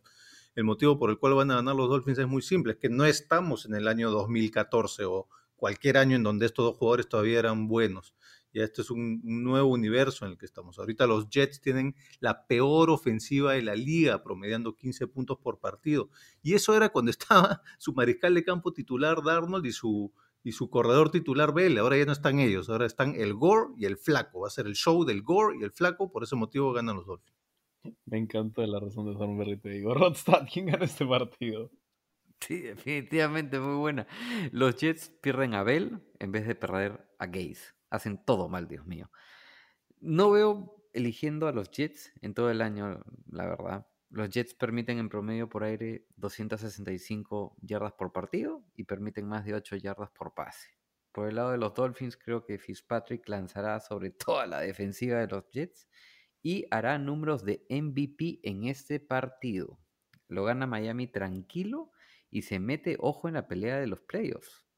Brian Flores es una mente estratégica muy interesante para Miami, sobre todo en cuanto a defensa se refiere. Los Dolphins vienen de capturar cinco veces a Jimmy Garoppolo de los 49ers la semana pasada y los Jets han permitido hasta el momento 15 sacks. Lo gana Miami 35-16. Perdón, Simón, antes de que des tu razón, me faltó ahí complementar para responder la pregunta de Liliana. Ella preguntaba si en su fantasy a quién le recomendamos como ala abierta, si a Crowder justamente de estos Jets o a Cooper Cup de los Rams, del cual vamos a hablar un poquito más adelante que juega contra los Niners. Bueno, creo que ya te respondí con lo que con mi una razón de por qué gana Miami, Liliana. Eh, no, no veo que Flaco logre conectar bien con Crowder, a pesar de que sí en el último partido tuvo más de 100 yardas y un touchdown. No creo que eso se vaya a repetir. Yo iría por Cooper Cup, la verdad. Yo difiero, yo le diría a Liliana lo contrario, pero eso ya es un tema de números. Que a mí sí me gusta Jamison Crowder en cualquier equipo. Te digo. ¿ah? Sí, también le dirías que gana Filadelfia Baltimore. Ay, Dios mío. Bueno, a ver, hagamos el desempate. ¿Cuáles serán las opciones para Liliana? Crowder o. Crowder o. No, Cooper Cup de todas maneras. Bueno, miren, de ahí no digan que yo les dije, que no les dije. Bueno. Señoras y señores, sí, lo ganan los Dolphins, supongo, ¿no? O sea, a mí me sorprende porque eh, a mí me da miedo Fitzmagic. Yo lo amo, pero es como jugar a la ruleta rusa con una pistola y, de la nada, en alguna está la bala. Así que, ¿quién te dice que no está la bala acá? Es un problema. Así que por eso también no los elegí en el Eliminator. Pero hay que elegir al peor equipo de la liga, al otro equipo lo elige, siempre. Y el peor equipo de la liga son los Jets. Así que, Dolphins. Dolphins y a ver si es que si es que muestran de que hay realmente un, un cambio de cultura en Miami, que es, que es, lo que más o menos estamos viendo, y no caen en un partido tan tonto como este, que sería muy tonto caer ante el peor equipo de la liga. Cerramos este partido para tal vez el partido de la semana. ¿Partido de la semana? ¿Estamos de acuerdo en este partido de la semana, muchachos? Sí. Sí.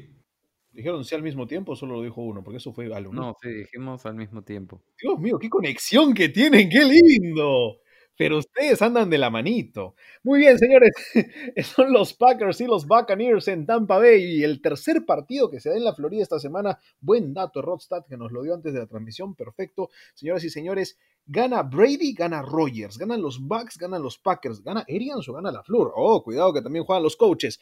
Vamos a empezar con el señor Rodstad en esta, me parece. O ya empezamos con Rodstad en esta. Ya me, me estoy volviendo loco. Estoy, estoy ya perdiendo el, el, hilo de la conversación, muchachos. Se nota que estás perdiendo el control en todo, hasta en tus predicciones. Voy yo. Brady Rogers, parte 3. Ya cada uno tiene una victoria en el historial entre Brady y Rogers. Rogers ha lanzado para más yardas por partido que Rogers. Perdón, Rogers ha lanzado para más yardas yo el hilo. Bueno, a ver, Rogers ha lanzado para más yardas por partido que Brady, incluso tiene más touchdowns de pases que Brady, pero Tom Brady tiene mejor passer rating, este famoso calificativo que involucra una serie de cosas que ya nadie entiende.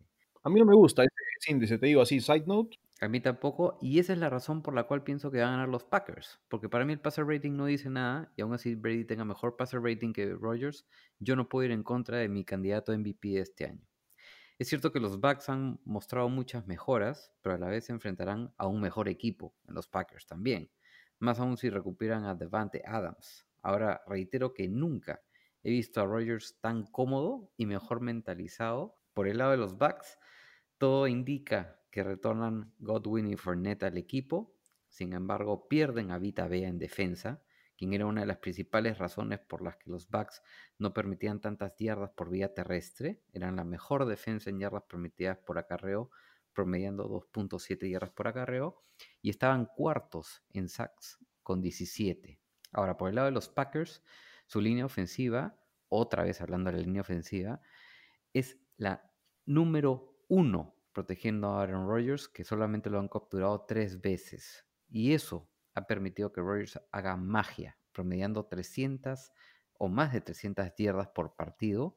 Más del 70% de sus pases son completados y más de 8 yardas por pase. Y ya suma 13 touchdowns sin tener una sola intercepción. Los Packers son un equipo top 5 en cuanto a yardas por acarreo se refiere. Aaron Jones promedia 5.8 yardas por acarreo y lleva 4 touchdowns en 4 partidos. Ambos equipos podrían hacer cosas interesantes por vía aérea, ya que ambas defensas han permitido altos porcentajes de pases completos, más de 70% este año. Lo gana Green Bay 38-35 en un excelente partido. Me gustó, ¿ah? Me gustó Thornberry lo que dijo Rod. Voy a complementarlo para que cierres. Me quedo con los Packers. Me quedo con los Packers. Creo que la gran diferencia es que un equipo está armado y el otro no. Lo que sucedió la semana pasada con el tema de las penalidades lo demuestra. Rogers es de los que mejor te puede sacar penalidades en una línea defensiva, mientras que los bucaneros tienen penalidades hasta en equipos especiales. Davante de vuelta viene. Davante de vuelta. Davante Adams está de vuelta y creo que le da una nueva dimensión al ataque de los Packers, pero lo más importante para mí y la clave de este partido, creo que los Bucaneros, más allá de que tienen linebackers rápidos, rápido no significa que cubran necesariamente bien. Le permitieron muchas yardas aéreas a Montgomery, que no es necesariamente un especialista en esto la semana pasada, y creo que el la dupla de Aaron Jones y Williams, recepcionando pases como corredores que recepcionan pases, es la mejor de la liga, en mi opinión. Así que creo que ahí es donde van a atacar los Bucaneros y también con Sola Cerrada, que ya lo estrenaron bien a Tonian, y por eso es de que creo que los, que los Packers van a vencer a los Bucaneros de Brady.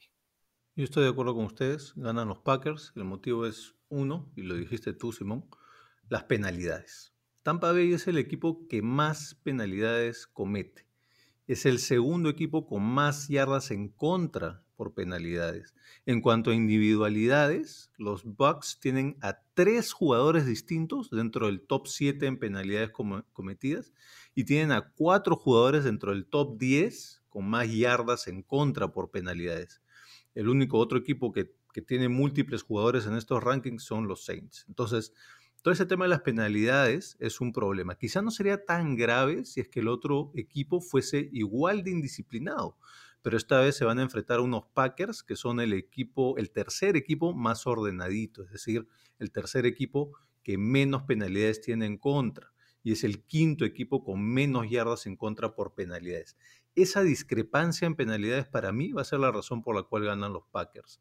Y me pongo el sombrero de Rodstad y le suelto un dato. Los dos jugadores que individualmente tienen más penalidades para los Bucks, Carlton Davis, que es el defensive back, y Donovan, Smith, que es el tackle ofensivo, entre los dos suman 142 yardas en contra por penalidades.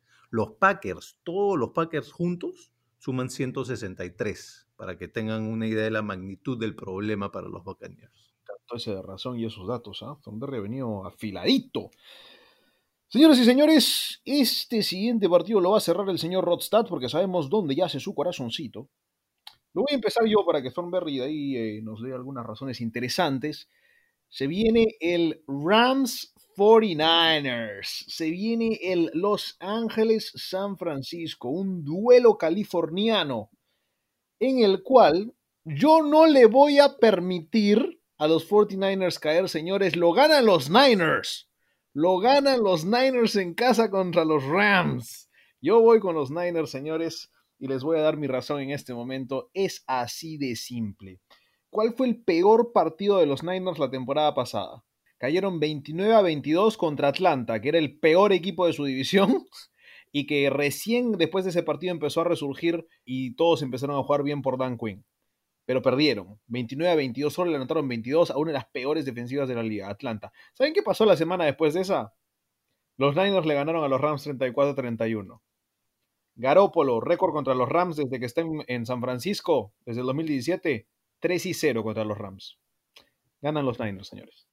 Yo voy a ir para el otro lado, Simón. Yo creo que van a ganar los Rams. Y el motivo es el siguiente. La incertidumbre de los 49ers en la posición de mariscal de campo. Si bien Jimmy G ya se está recuperando y probablemente él sea el titular, ya vimos cómo le fue en el partido pasado. Estos 49ers se están repartiendo los snaps de una manera muy pareja entre sus tres mariscales de campo. Jimmy G ha estado en el 37% de los snaps, Mullens tiene la mayor cantidad de snaps, que es el 46% de snaps, y Bethard tiene 17% de los snaps. Esta incertidumbre, esta inestabilidad, el único otro equipo que tiene un caso similar, en donde los tres mariscales de campo se lo están repartiendo, son los Denver Broncos. ¿Y cómo le está yendo a los Denver Broncos? Le está yendo 1 y 3. El tema del mariscal de campo para los 49ers creo que no está zanjado, creo que sigue siendo un problema y se van a enfrentar a un equipo de los Rams que le da muchísimos problemas a los mariscales de campo puestos, principalmente con nombre y apellido del señor Aaron Donald. Eso va a ser un serio problema para los 49ers, por eso creo que ganan los Rams. A ver, hoy día me voy a poner el sombrero del pragmático y voy a citar Uy, una frase. están intercambiando sombreros ustedes, ¿ah? ¿Qué más intercambian? Guarda, guarda. Intercambiamos opiniones sensatas de partidos. Y voy a citar acá al gran Pablo Viruega. El fanático muere cuando el periodista nace. Y mi fanatismo por los 49ers tiene que morir en esta calificación. No se hallan en la cancha aún, no están completos y se enfrentan a una de las mejores líneas defensivas de la liga en Aaron Donald, nomás que logró cuatro sacks contra Washington y Reader que lo logró tres veces.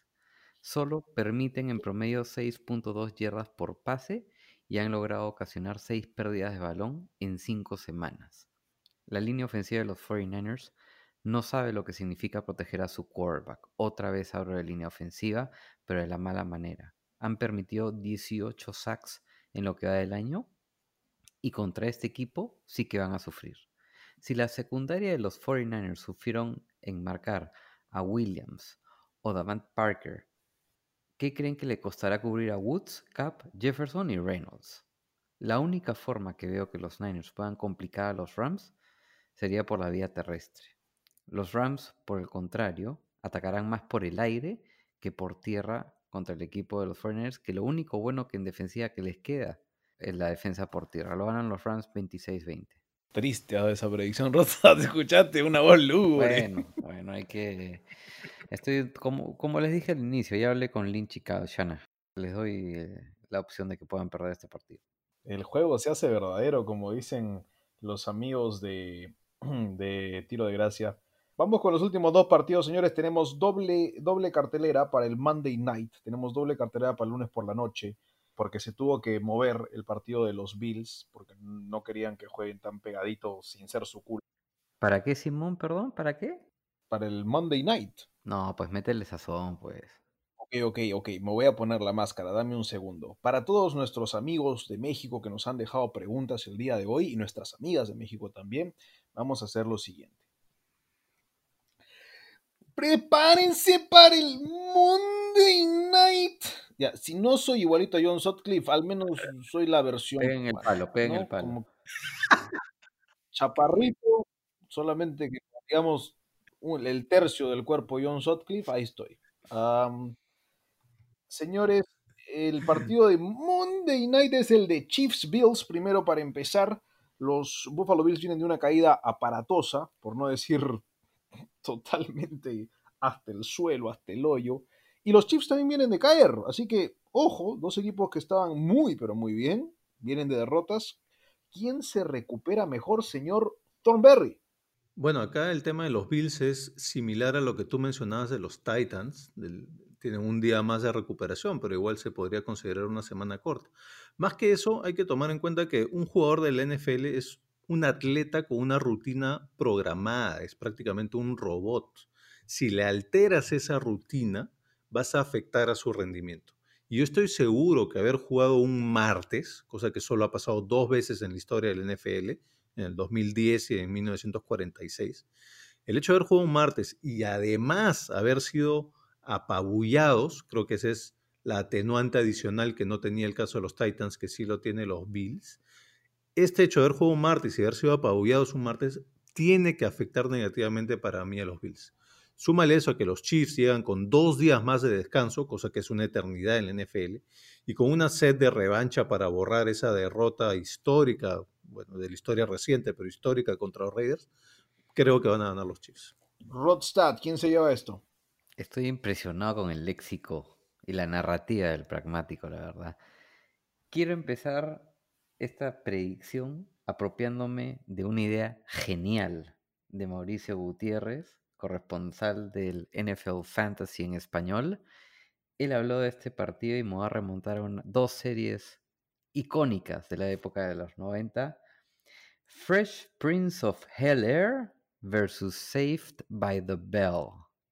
¿Qué tal, muchachos? Fina, fina. Partido muy atractivo para el over. Veo un tiroteo en este partido con bastante juego aéreo. Dos equipos con récord 4 y 1 que buscan reponerse ambos de su primera derrota. Sería un error garrafal suponer que los Chiefs van a perder dos partidos consecutivos. Sería de locos elegir en contra de ellos. Los Bills podrán atacar a los Chiefs por tierra, que están puesto 29 de la liga en yardas por acarreo con 5. Asimismo, a pesar de limitar a Henry para 3 yardas por acarreo, la defensa de los Bills no es reconocida por retener el juego aéreo, que sí es la especialidad de los Chiefs. Para mí este partido lo gana Kansas City 28-24. Estamos los tres de acuerdo en esto, muchachos. Para mí también ganan los Chiefs. Creo que la razón primordial es de que la defensa de los Bills ya no es lo que fuera el año pasado. Y creo que habló muy bien Roth de esto. Sí creo que puede tener el juego por tierra, de cierta manera, pero no es una defensa que pueda detener el juego por aire ya. Y la razón primordial la vimos en cómo cayó Josh Norman. Él no es el titular de ese equipo. El titular es Levi Wallace y está lesionado. Trajeron a AJ Gaines esta campaña. Decidió, ¿saben qué muchachos? Hay COVID, no juego. Y ahí se te fue la secundaria. Bueno, al menos dos de los titulares corners que tenías de los tres mejores o cuatro mejores, adiós, bye bye. Entonces, Norman no creo que está al nivel de sus mejores años, de sus años de Pro Bowl, y, por el otro lado trae Davis White, le acaban de meter un billetazo. Y ustedes saben, usualmente en la NFL te dan billetazo, no eres el mismo élite. Bajas un poquito, pero no necesariamente bajas un montón, algunos sí, se tiran la pera. No creo que sea el caso de Davis White. Pero de todas maneras creo que esa secundaria tiene problemas. El año pasado los Bills además tenían a Lotuleley, no lo tienen este año en la línea defensiva, es otra defensa. Y tú, si no tienes una defensa muy, muy, muy buena o una ofensiva de increíble alto octanaje, los Chiefs te van a pasar por encima. Los Chiefs te van a pasar por encima, especialmente si no tienes a tus corners titulares. Yo ya lo dije, el jugador más divertido, más emocionante, lo que siempre quiero ver todas las semanas es Patrick Mahomes. No me importa si pierde, no me importa si gana, y esta vez también lo va a ver Josh Allen. Sentado en la banca va a ver cómo trabaja Mahomes. Ganan los Chiefs. Y así cerramos, señores, con el último partido el último encuentro de esta semana 6, semana del juego verdadero. Y vamos a ver quién tiene juego verdadero. Los Arizona Cardinals viajan a Dallas para jugar con los Cowboys de Jerry, contra los Cowboys de Andy. ¿Por qué no, señores? La estrella solitaria contra el pájaro rojo. ¿Quién se lo lleva a Rodstad? Yo quisiera que empieces tú. Simón, si me lo permites. Y yo cerrar. No tengo este ningún partido. inconveniente, señores. No tengo ningún inconveniente. Yo feliz porque lo ganan los Cowboys, lo ganan los Vaqueros. Saludos para todos los hinchas de los Vaqueros en México, porque lo ganan los Cowboys. Y les voy a decir en este momento por qué. Porque si ustedes ven los datos de Andy Dalton y de Dak Prescott al comienzo de sus años, sus seis primeros años, creo que Dak ya tiene seis años en el lío, cuatro, cuatro creo que tiene son iguales, son casi idénticos los datos, en términos de touchdowns, intercepciones, partidos ganados y perdidos. Andy Dalton tenía en su comienzo una ofensiva o jugadores dentro de su ofensiva, creo que tan buenos como los que tenía Dak al comienzo. Un AJ Green sano, no tenía todavía Joe Mixon, me parece que el corredor era otro, era Cedric Benson tal vez, si no me equivoco. Pero era un equipo interesante y los llevó a playoffs un par de veces. ¿Se acuerdan con, con Marvin Lewis al, al manejando ese equipo? Andy Dalton hoy en día no es lo mismo. Pero Andy Dalton es un tipo que va a manejarte el juego. Nunca, creo yo, si es que los Cowboys tienen una pizca de cerebro, le van a pedir a Andy Dalton que gane el partido. Le van a pedir que lo maneje y que lo mantenga cerca. Y lo más importante de esto es, si es que tú le pides a Andy Dalton que mantenga cerca el partido, ¿quién creen que le puedes pedir que lo gane? Ezekiel Elliott. Este Cowboys va a ser el Cowboys de Sig, va a ser el Cowboys de Elliott, el Cowboys de dásela a Pollard, dásela a Elliott, dásela a Pollard, dásela a Elliott. Y ese es el mejor Cowboys. Yo no digo que lo que mejor que le pueda haber pasado a los Cowboys es la elección de Dak. No, pero lo mejor que le puede haber pasado a los Cowboys es un cambio de filosofía de no es que nos tiene que ganar el coreback. Tenemos tal vez uno de los mejores corredores de la liga. Y quién sabe, tal vez de la historia de la liga, al terminar su carrera, que recién ha empezado, dénsela a él. Creo que eso es lo que hace que los Cowboys ganen este partido. Sí, los Cardinals pueden meterse en tiroteo si ustedes lo que quieran, pero cada vez que los Cardinals han estado en tiroteo esta temporada, han cometido errores y errores graves. No sé si es algo, yo pensé que era una cosa de una semana con Kyler Murray, me parece que es algo ya repetitivo y preocupante. El equipo con mejor tiempo de posesión claramente serán los Cowboys y por eso se llevan este encuentro. Yo también estaba bastante dividido en este partido y por eso voy a hacer un poquito de trampa, en realidad. Voy a abogar por ambos lados. Voy a tener motivos para ambos lados. Mi pico oficial, el que he puesto ya en el pick'em, va a ser los Arizona Cardinals. Y el motivo es el siguiente. La defensa de Dallas es la que más puntos permite. Es justamente lo que necesita Arizona para reactivar su ataque. Para ganar, Arizona necesita anotar unos 24 puntos. Este año no ha ganado si es que no anota 24 puntos. Y Dallas permite unos 36 puntos por partido. Por eso voy a hacer mi elección oficial y voy a decir Cardinals. Ahora, para responder también a la pregunta que nos hace Marian, y también de refilón voy a responder la pregunta que nos hace Guga, Guga Gecko. No me sorprendería, poco contradiciendo la pregunta de Marian, que es cuál creen que podría ser la sorpresa de la semana 6, pero yo digo, no me sorprendería si es que los Cowboys logran agarrar fuerzas adentro, se logran motivar con el tema de Dak, efectivamente le dan más énfasis, como dices tú, Simón, al juego por tierra, que tienen una línea ofensiva muy buena, está viendo unas métricas avanzadas y son de las mejores líneas ofensivas en, abrir espacio para carreo y en protección de pase también, pero para efectos de lo que estoy diciendo, en permitir juego por tierra. Entonces, con esa estrategia sí creo que Dallas podría ganar este partido. Esa para mí podría ser un poco la sorpresa, digo sorpresa porque igual Arizona está favorecido, en casa de apuesta y etcétera está favorecido. Entonces sí podría ser que Dallas del golpe acá, ¿no? Y la pregunta de Guga es, ¿qué va a pasar con Dalton en Dallas? Dice que tiene todas las armas posibles, sí. Dalton tiene todas las armas posibles. Por eso creo que todavía pueden ser competitivos. Lo único que me preocupa realmente es el calendario que se le viene a Dallas. En teoría, la parte inicial del calendario de Dallas era la parte que era un poquito más asequible, donde tenían que empezar a, sumar victorias y, salir, digamos, de las primeras ocho fechas con un récord ganador. Eso ya no va a pasar porque no tuvieron un buen inicio. Entonces, el calendario de partidos que le toca a Dallas me preocupa, pero sí creo que todavía podría tener chance de llegar a playoffs, incluso, incluso quizá de ganar la división. A ver, primero le mando un fuerte saludo a Marian Quintana de NFL Girls y a Guga Gecko de Nación Fantasy, ambos mexicanos de nacionalidad que nos escuchan en Casco Parlante.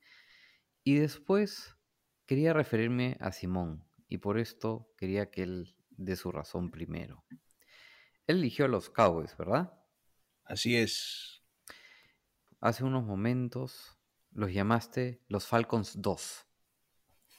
Eso fue fuera de micrófonos, pero sí, sí tienen, tienen alguna cualidad. Lo dije, lo dije al comienzo también, lo repetí. Claro, Claro que pues me parece muy bien, sí, tienen, tienen algo de los Falcons, tienen algo, sí. ok, ahora falta que digas que tengan lo bueno nomás. Bueno, no importa. Partido pegado y muy disputado. Veremos qué tiene Andy Dalton para nosotros en este partido. Ojo que los Cardinals no contarán en defensa con Charler Jones. Ya está fuera por toda la temporada. Es una sensible baja. Muy sensible, sí. Sí, las inconsistencias de Le Arizona. acabas de hacer cambiar el pick a David. No, no, ya, ya cerró. Y por eso quería ir último. Las inconsistencias de Arizona dependen más de ellos mismos que de sus rivales, por lo que podría generar mucha desconfianza en la fanaticada. Veremos si pueden ser agresivos por toda la duración de un solo partido. Sabemos que en defensa los Cowboys es una de las peores de la liga y sin Dak en ofensiva veremos qué tanto tienen para ofrecer en la liga. Y así como tú, David, me echas la culpa de la derrota de los 49ers la semana pasada contra los Dolphins, yo le echo la culpa a Simón de la lesión de Dak. Porque él dijo en la previa que así como ahora estábamos viendo más de Dak que de Zeke, luego veremos más de Zeke que de Dak. A tal punto que hasta se lesionó. La maldición acá en este grupo no sé quién la tiene, pero que se vaya, por favor. Tenemos poderes súper especiales acá. Yo creo que la maldición la tenía Thornberry, me la pasó con eso, con que elegimos a los Rams los dos. Y yo creo que si es que ganan los Colts, te la paso a ti. Así que cuidado. No, tranquilo. Como bien dijo Simón, se espera una mayor actuación de Zeke en este partido, es correcto, contra una defensiva que permitió un promedio de 4.4 yardas por acarreo contra los Jets, señores. Dallas tiene un excelente cuerpo de receptores y enfrentarán a una defensa que en el juego aéreo no es de las mejores. Han permitido en promedio 222.4 yardas por partido en pases. Arizona, por su parte, va a explotar sin duda sus opciones por vías aéreas en este partido. Ojo con los números que puedan hacer Murray y Hopkins. Señoras y señores, gana Arizona 34-31. Te quedas solo, Simón. Bueno, O sea, la verdad yo sí, yo sí hubo un momento en, en el que quería inclinarme por Dallas, pero la verdad es que el tema de su defensiva me, me preocupó demasiado, a pesar de que parece que vuelve Banderech. Por eso al final con Acá aprovecho en hacerles una pregunta aparte para los dos, que los estuve escuchando en el episodio anterior. ¿Habremos visto ya lo último de Dak con el uniforme de los Cowboys en el mundo de Jerry Jones? Lo digo porque no logró cerrar un acuerdo a largo plazo con los Cowboys y está con el franchise tag. yo creo que no. Yo creo que más bien la lesión hace que se quede. Y te digo por qué, porque el, el trato que él quería, con los millones que quería y la cantidad de dinero que quería, no es asequible después de que terminas con esa lesión. O sea, el- la negociación cambia totalmente y es, ah, no, no sabemos cómo está tu pierna, no sabemos si está al 100%, esto es lo que te podemos ofrecer. O te tomas la suerte y ves si otro equipo te quiere pasar dos exámenes médicos. Y ya ahí, ahí Mm, la negociación sí. cambia y Stephen Jones lo dijo. Stephen Jones dijo, vamos a tratar de, de darle el lugar que merece, una cosa así, medio ambigua, pero de todas maneras dándole cierto respeto a Dak. Creo que eso es lo que van a hacer. Y van a decir, bueno, Dak está medio lesionado, entonces este, competencia con Dalton próximo año. Si es que Dalton juega a un nivel aceptable el resto de la campaña, ¿no? Y, y quién sabe, porque han pasado cosas más locas. ¿Qué pasa si Andy Dalton hace una gran Tannehill y los lleva a playoffs? ¿Qué haces? competencia, la siguiente temporada, competencia. Y esa también te da razón para decir a Dalton, eh, papá, te puedo pagar un poquito, pero vino el titular de vuelta, ¿no? ¿Ah? Me, me recuerda el caso del- de sus rivales de división, ¿no? Eh, de los Eagles, cuando campeonaron en el Super Bowl. No digo que, no estoy diciendo que los Cowboys van a llegar al Super Bowl, ojo. Pero me recuerda ese caso, ¿no? En el que selecciona Wentz y, y Foles los hace ganar el Super Bowl y el año siguiente pues, fue un poco complicado. O sea, no, los Eagles tenían que tomar decisiones ahí, ¿no? Y fue medio complicado. Los, los Cowboys van a pasar por algo similar.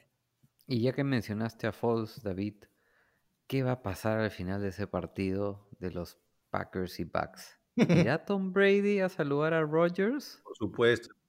Sí. Bueno, y si lo hace, por favor, yo quiero, espero ver esa conferencia de prensa donde alguien le pregunte, ¿por qué no fuiste a saludar a Foles después de que perdiste contra los Bears? ¿Qué tienes contra él? ¿O es que estás asadito porque no le puedes ganar? No, está claro que un Aaron Rodgers te va a demandar un respeto totalmente distinto a un Foles y, y Tom Brady lo sabe y obviamente lo va a saludar. ¿no? La respuesta de Thornberry fue, yo tampoco lo voy a saludar. Claro, o sea, o sea, si hablamos de respeto, respeto, compadre, que Brady le muestre respeto a su papá, que es Ala, Foles. su papá dice, no sé, ¿ah? los, los anillos, los anillos son distintos en número, te digo. ¿ah? Lo que pasa es que Brady dijo, o la excusa era de que no lo saludó por todos estos temas del COVID y demás. Pero si vamos, si vas a hacer esa tu razón, tienes que justificarlo durante el resto Yo de la que estaba temporada. ofuscado, estaba enojado y se fue. ¿no? Es muy simple, estaba ofuscado porque sabía que el error era de él No, y cuando tú claro. cometes un error tan garrafal, tú solito estás enojado contigo mismo y ya pues, se fue enojado consigo mismo. No creo que tuvo que ver nada que ver Foles. Pudo haber estado al Claro. frente Gandhi y no lo saludaba. No fue a saludarlo porque se le quedó la mano atracada con cuatro dedos arriba, entonces no podía poner el quinto para dar la mano, man. Está ahí con cuatro dedos. Dios mío. Señores, así cerramos nuestras predicciones, nuestro Eliminator, nuestro Pick'em de la semana para esta semana número 6 de la NFL y nos metemos de lleno al fondo de apuestas. Cachín, cachín, cachín. Señores, estamos llevándoles a ustedes este concurso lindo de fondo de apuestas individuales que tenemos entre los tres. Rostad empezó muy mal, ya ha tenido un repunte importante. Yo empecé muy bien, me fui al hoyo la semana pasada. Thornberry ha sido el más constante y el que más está subiendo cada semana. Y este fondo de apuestas llega gracias a Improve Retail. No te olvides que Improve Retail tiene los mejores productos de la NFL. Las gorras New Era están espectaculares. Y si tú le quieres meter plata a los Patriotas, pues métele plata sin importar lo que haya dicho Thornberry de elegirlos en el Eliminator. Métele plata. Y por qué no te llevas una gorrita también de Improve Retail de los Pats. Está linda para toda la gente. Saludos para los dueños y los fanáticos de los Patriotas en el Perú. Tienen un grupo lindo, muy buen grupo de WhatsApp. Ahí tienen muchos datos, mucha información. En verdad están muy metidos en el tema de los Pats. Hablan de todo, hasta de equipos especiales. Y tienen, por supuesto, los encapuchados, un excelente eh, podcast. Bueno, también es un programa más que nada de, de YouTube y de Zoom en el cual discuten todo lo que tiene que ver con los Patriotas. Llévense una gorrita, chicos. Llévense una gorrita de Improve Retail, 10% de descuento con el código de casco parlante y de rebeldía deportiva. Apuestas de la semana, señores. Ya casi el juego se hace verdadero. No me gustó nada la semana pasada. Vengo a matar esta semana. Y les contamos un poco cómo ha cambiado la temática. Estábamos antes en que máximo se podían hacer tres apuestas en total, así que si combinabas una, te quedaba una solamente simple restante. Para hacerlo aún más interesante, hemos cambiado el formato para también tener mayor versatilidad. Se puede hacer en total como máximo cinco apuestas, pero tres nada más pueden ser simples. Es decirlo así, si es que tú quieres hacer más de tres apuestas, vas a tener que hacer alguna combinada. Se permiten una combinada de tres y dos simples de uno y uno, o se permiten dos, dos, uno, o dos, uno, uno, o simples nomás, uno, uno y uno. Como mínimo tres apuestas y más de tres tendrás que jugar alguna combinada, como máximo llegar a cinco. Con esa temática, señores, vamos con el señor Thornberry, que me parece que no ha combinado nada. Me parece que es el único que no ha combinado nada esta semana. Señor Thornberry, ¿cuáles son sus apuestas? Sí, me mantengo pragmático, todavía no quiero hacer combinaciones. Además, esta semana no habían tantas cosas que me gustaban. Quiero lanzar dos menciones honrosas porque la semana pasada tuve, no sé, como siete u ocho que me gustaron. Solo elegí las tres que nos correspondían, pero casi todas las otras también le fue bien, por eso las mencioné en el episodio del martes. Acá tengo un par de menciones honrosas. Estábamos hablando de los pateadores en el Jaguars Lions. Apostar a que hay un gol de campo fallado en el Jaguars Lions paga 2.1, eso me parece interesante. El Panthers más 6.5 paga 1.3, también me parece interesante. Simón, si realmente crees en tus Texans, el que Texans gane su división te paga 15 veces lo que apuestes, por si acaso, te voy avisando. ¿Dónde está esa? Perdón, ¿dónde la plata? ¿Qué? Pero mis tres apuestas oficiales son las siguientes. Primero voy a ir por una apuesta bien riesgosa, parecida a la que hice la semana pasada. Esta paga 3 si es que hay un touchdown defensivo en el partido entre eh, Ravens y eh, Eagles. Paga tres veces lo que apuestes. A esa apuesta le voy a meter 50 centavos de dólar, la jugada similar a la que hice la semana pasada en el partido Steelers contra los Eagles, justamente. Los Ravens fueron a fin de cuentas los que anotaron un touchdown defensivo la semana pasada, así que esta semana vamos a apostar a que repiten contra los Eagles. 0.5 dólares, que me paga tres veces eso. Mi apuesta intermedia es en el partido Dolphins contra Jets. Ya di toda la explicación de los Jets, bueno, de las falencias de Joe Flaco, ¿no? Específicamente. Entonces, el, si Miami anota el touchdown más largo en ese partido, paga 1.5 1.53 veces lo que apueste, ahí le voy a meter un dólar 50. Y me apuesta así recontra super archi segura, que espero que no falle, no debería fallar, es Baltimore Ravens más 2.5, me pongo 2.5 puntitos más de garantía. Perdón, es, no es Baltimore más 2.5, es Baltimore más 1.5, me pongo un puntito y medio de colchoncito, digamos, eso paga 1.3 veces lo que le apuesta y le meto 3 dolarcitos. Interesante las apuestas del pragmático Rod. Sé que tú estás en su vida, así que te voy a dejar a ti cerrar porque creo que has estado con las, con las fijas, con las claras. Y yo les voy a hablar de mi recuperación rápidamente. Muchachos, primero, me sigo lanzando a los overs. Me están gustando los overs de ciertos equipos. Y más allá de que creo que ganan los Jaguars, le voy a dar over a los Lions. Más de 24.5 puntos hacen los Lions sobre los Jaguars. He visto a los Jaguars permitir más de 30 casi todas las semanas. Creo que los Lions pueden anotar más de 24. 2 dólares 50 esa, paga 1.4 y le estoy poniendo 2 dólares 50 al over 24.5 de los Lions. Wow. La siguiente es muy simple. Los Steelers son mejores que los Browns. Los Steelers pagan 1.53. En la simple voy con 1 dólar 50. A que lo ganan los Pittsburgh Steelers en casa contra los Browns. Simple, tranquila. Y me lancé por una combinada una combinada de 3 para esta última apuesta, solamente un dólar. La combinación paga 2.26. ¿Cuál es la combinación? Que los Ravens le ganan a los Eagles. Sí, yo sé, yo sé que he dicho que los Eagles vencen a los Ravens, pero para la combinada estoy yendo otras cositas. Sí, es un tema de apuestas, muchachos. El inconsistente, diría. Voy con los Ravens venciendo a los Eagles. Voy con los Bears más 8 contra los Panthers. Sí creo que ganan los Panthers, pero creo que va a ser cerradito ese partido. Y voy con los 49ers más 10 contra los Rams. Me gusta que lo ganen y si no lo ganan lo pierden por poquito. Así que esa es mi combinada. Un dolarcito a ese 2.26. Rostad, usted tiene el piso. Muy buena combinada. ¿eh? Bueno, Ustedes saben que yo he sido cauteloso las últimas dos semanas y me he mantenido invicto, pero creo que ya es hora de rejarlo un poquito más y acercarnos cada vez más rápido a Simón y David. Mi primera apuesta, señores, algo totalmente innovador que no se ha escuchado hasta el momento. En el partido de los Jets contra Dolphins, he apostado que tanto en el medio tiempo como al final del partido, Miami tendrá la ventaja. Buena. Paga 1.72 y voy a apostarle un dólar 50. Me gustó, ¿ah? Interesante. Sí, me gustó, interesante. Mi segunda apuesta va para el Texans en Tennessee. Le voy al spread de los Titans de menos 2 puntos. Paga 1.65 y le voy a apostar un dólar. Ya. Y mi tercera apuesta es una combinada de tres simples que paga 1.98. Le estoy yendo a los Colts, a los Ravens y a los Dolphins. Y ahí voy a apostar 2 dólares 50 para acercarme cada vez más a mis compañeros. Me gusta porque igual son medias cautelosas, pero algunas son, son tricky, ¿ah? ¿Ah? Bien. ¿ah? Yo les diría cuidadito con ese de Dolphins Jets, es un trap game.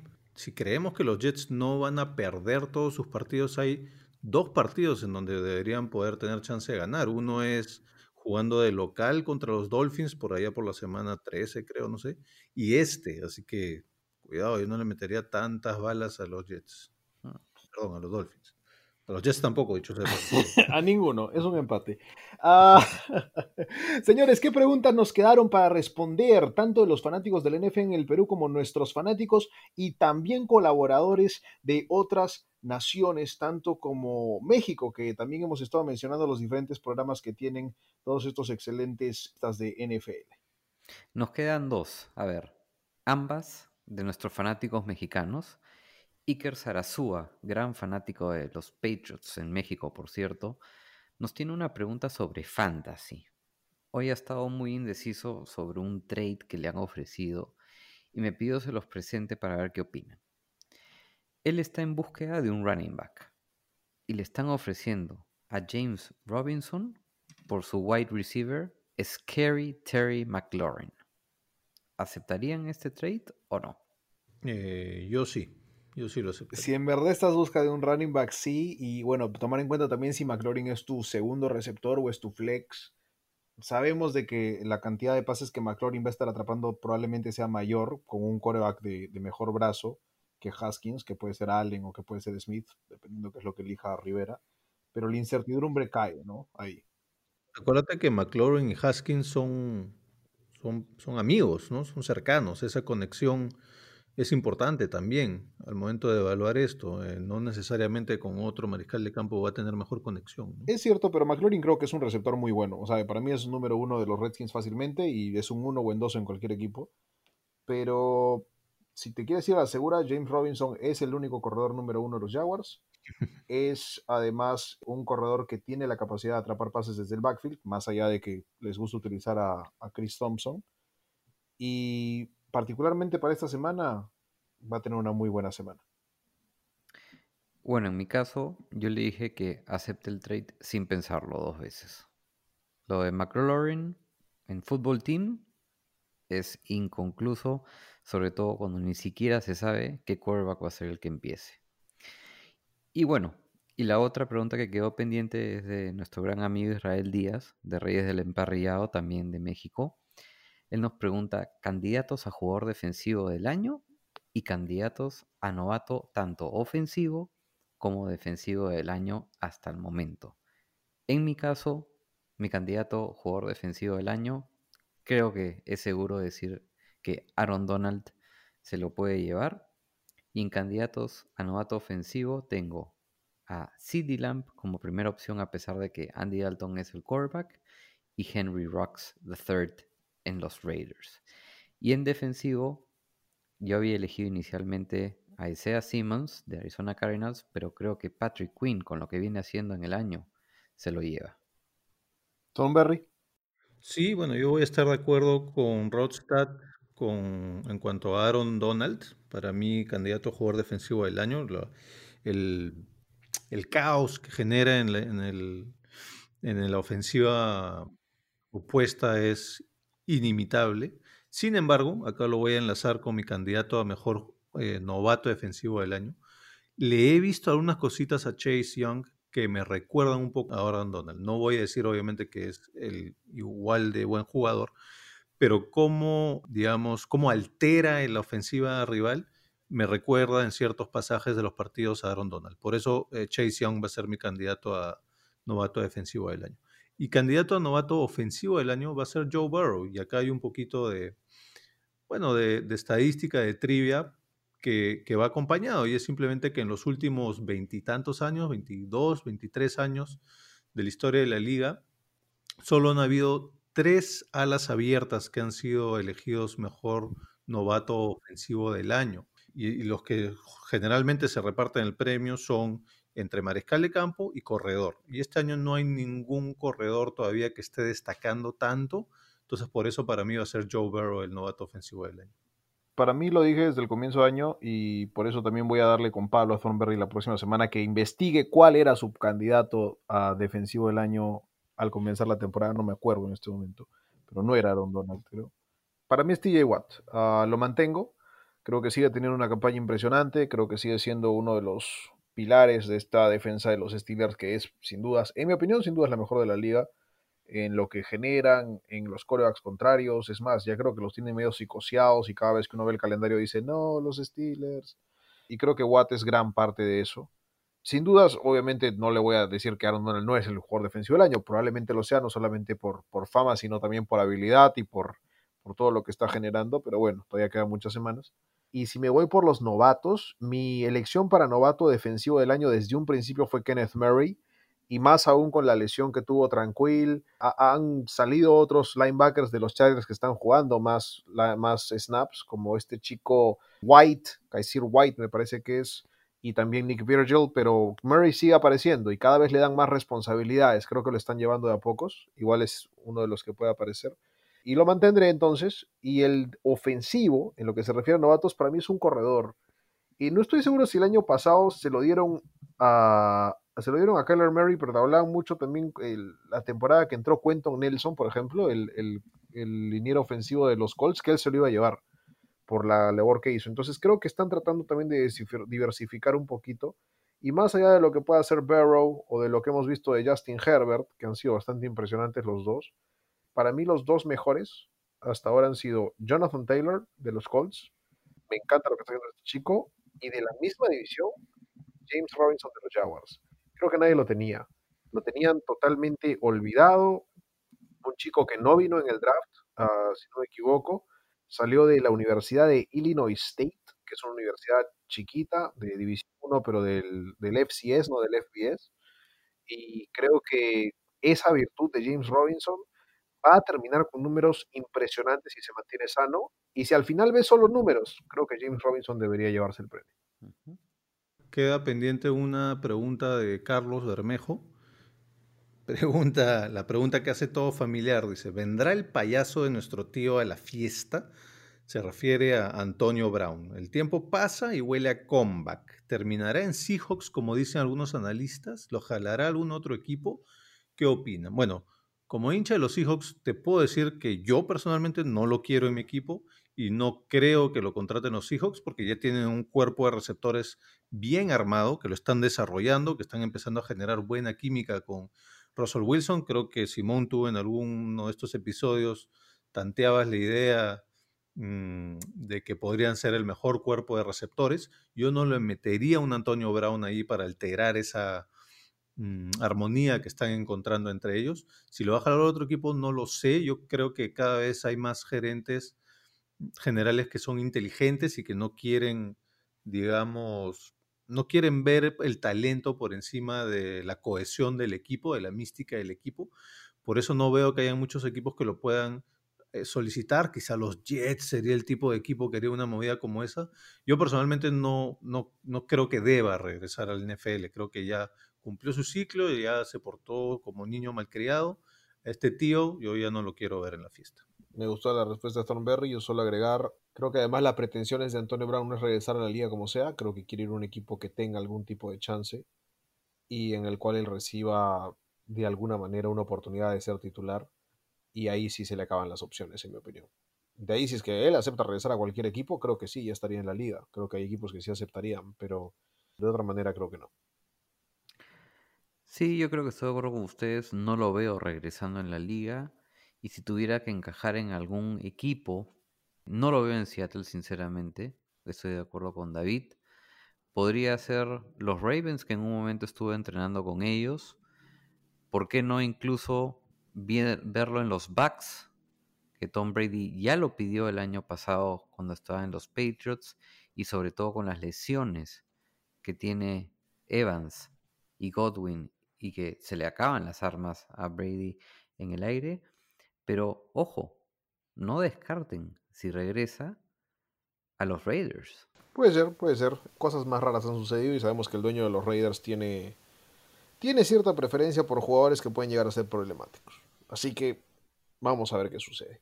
Y ojo que Gruden ya lo tuvo y le gustaba bastante. Es más, lo estuve incluso esperando cuando tuvo toda esta disyuntiva del casco antes de empezar la temporada pasada. Yo vi Hard y la relación de Gruden con él era bastante íntima y bastante fuerte. Bueno, ahí lo tienen. Puede ser una opción entonces.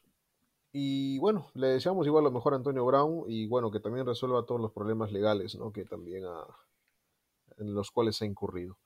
Señoras y señores, hemos cerrado casco parlante, se nos pasó la hora rápido. Creo que hemos hecho mucho más tiempo del que usualmente hacemos, muchachos. No sé ustedes cómo lo vieron, pero esto fue la previa de la semana 6 de la NFL. Espero que no se nos haya hecho largo a todos ustedes escuchándonos ahí y que más bien tomen nuestras predicciones y hagan como siempre, absolutamente lo contrario. Lo vamos a dejar con una canción linda, hermosa, que es la canción de la semana, El Juego Verdadero Tiro de Gracia. Thornberry, Rodstad, saludos rapidito, ¿para quién? Yo sí, lo voy a hacer un poquito más largo si me tienen paciencia, por favor. El año pasado, bueno, se nos ha pasado el aniversario de Casco Parlante, lo empezamos en septiembre del año pasado, y hubo un episodio que grabamos tú y yo, Simón, en esa época grabábamos ahí en tu casa, grabamos y nos dio las 12 de la noche. Yo me fui a mi casa y al día siguiente despierto para ver mis notificaciones de Facebook. Y me salta una notificación que dice, hoy día es el santo de Simón Carpio. Maldita sea, yo lo vi a la medianoche, no me dijo nada y no lo saludé. Este año casi pasa lo mismo, nos está dando las 12 de la noche ahorita, es 16 de octubre, y tu santo es mañana, Simón, te deseo un muy feliz cumpleaños, espero que lo pases muy bien. Muchas gracias, muchas gracias, señor cumpleaños. Thornberry. Su, su santo también es en octubre, señor Thornberry. Todavía falta, todavía falta, un par de semanitas más, una semanita más. Que es en Halloween. Ahí está. Ah. Pina, pina. No, sí, el mío, el mío va a caer sábado, sábado de, de College Football. Saludos a Carlos Verdader, que te maneja el grupo de College Football Fans del Perú. Si quieren también aprender de fútbol americano colegial, universitario, ya la temporada está en total fuerza. Y el grupo de predicciones que está haciendo también está muy bueno. Tengo que poner mi predicción para esta semana. Justo me han hecho acordar. Va a ser perfecto, porque tu santo va a caer cuando estén escuchando este episodio. Exactamente, muchachos. Eh, Rodsat, saluditos. Me uno, me uno, claro que sí, a los saludos anticipados por tu santo, Simón. Espero que la pases muy bonito con tu familia, con quienes estén cerca a ti. Y también voy a extender mis saludos a Eduardo Galván, hincha acérrimo de los Packers y parte del equipo de Yarda a Yarda de México, que se está recuperando del bendito COVID. Hoy día hablé con él, te deseo, Eduardo, una muy pronta mejoría. Y un saludo muy especial a mi esposa Lorena, quien estuvo un poco delicada de salud y ya se encuentra mejor. Marcelito y yo te adoramos con todo nuestro corazón y tenemos la mayor suerte del mundo de tenerte en nuestras vidas, mi amor. Detrás de todo gran demolerrot hay una gran mujer. Ibas a decir demoledora. Y no vamos a poner esa canción también. Señores, dejamos entonces este programa. Ha sido un placer tenerlos con nosotros esta noche o en el momento en que ustedes estén escuchando esto. Los dejamos con el juego verdadero porque eso es lo que va a pasar en la semana 6. Tiro de gracia. Disfruten este domingo y lunes lleno de fútbol americano. Adiós. Chao, chao. Chao. Cuando el juego se hace verdadero, cuando juego se hace verdadero, el juego, verdadero, bienvenido al laberinto eterno de fuego. Día martes, ah, menos mal que no era 13, pero no me importa porque no creo la mala suerte, así que me levanté y decidí participar.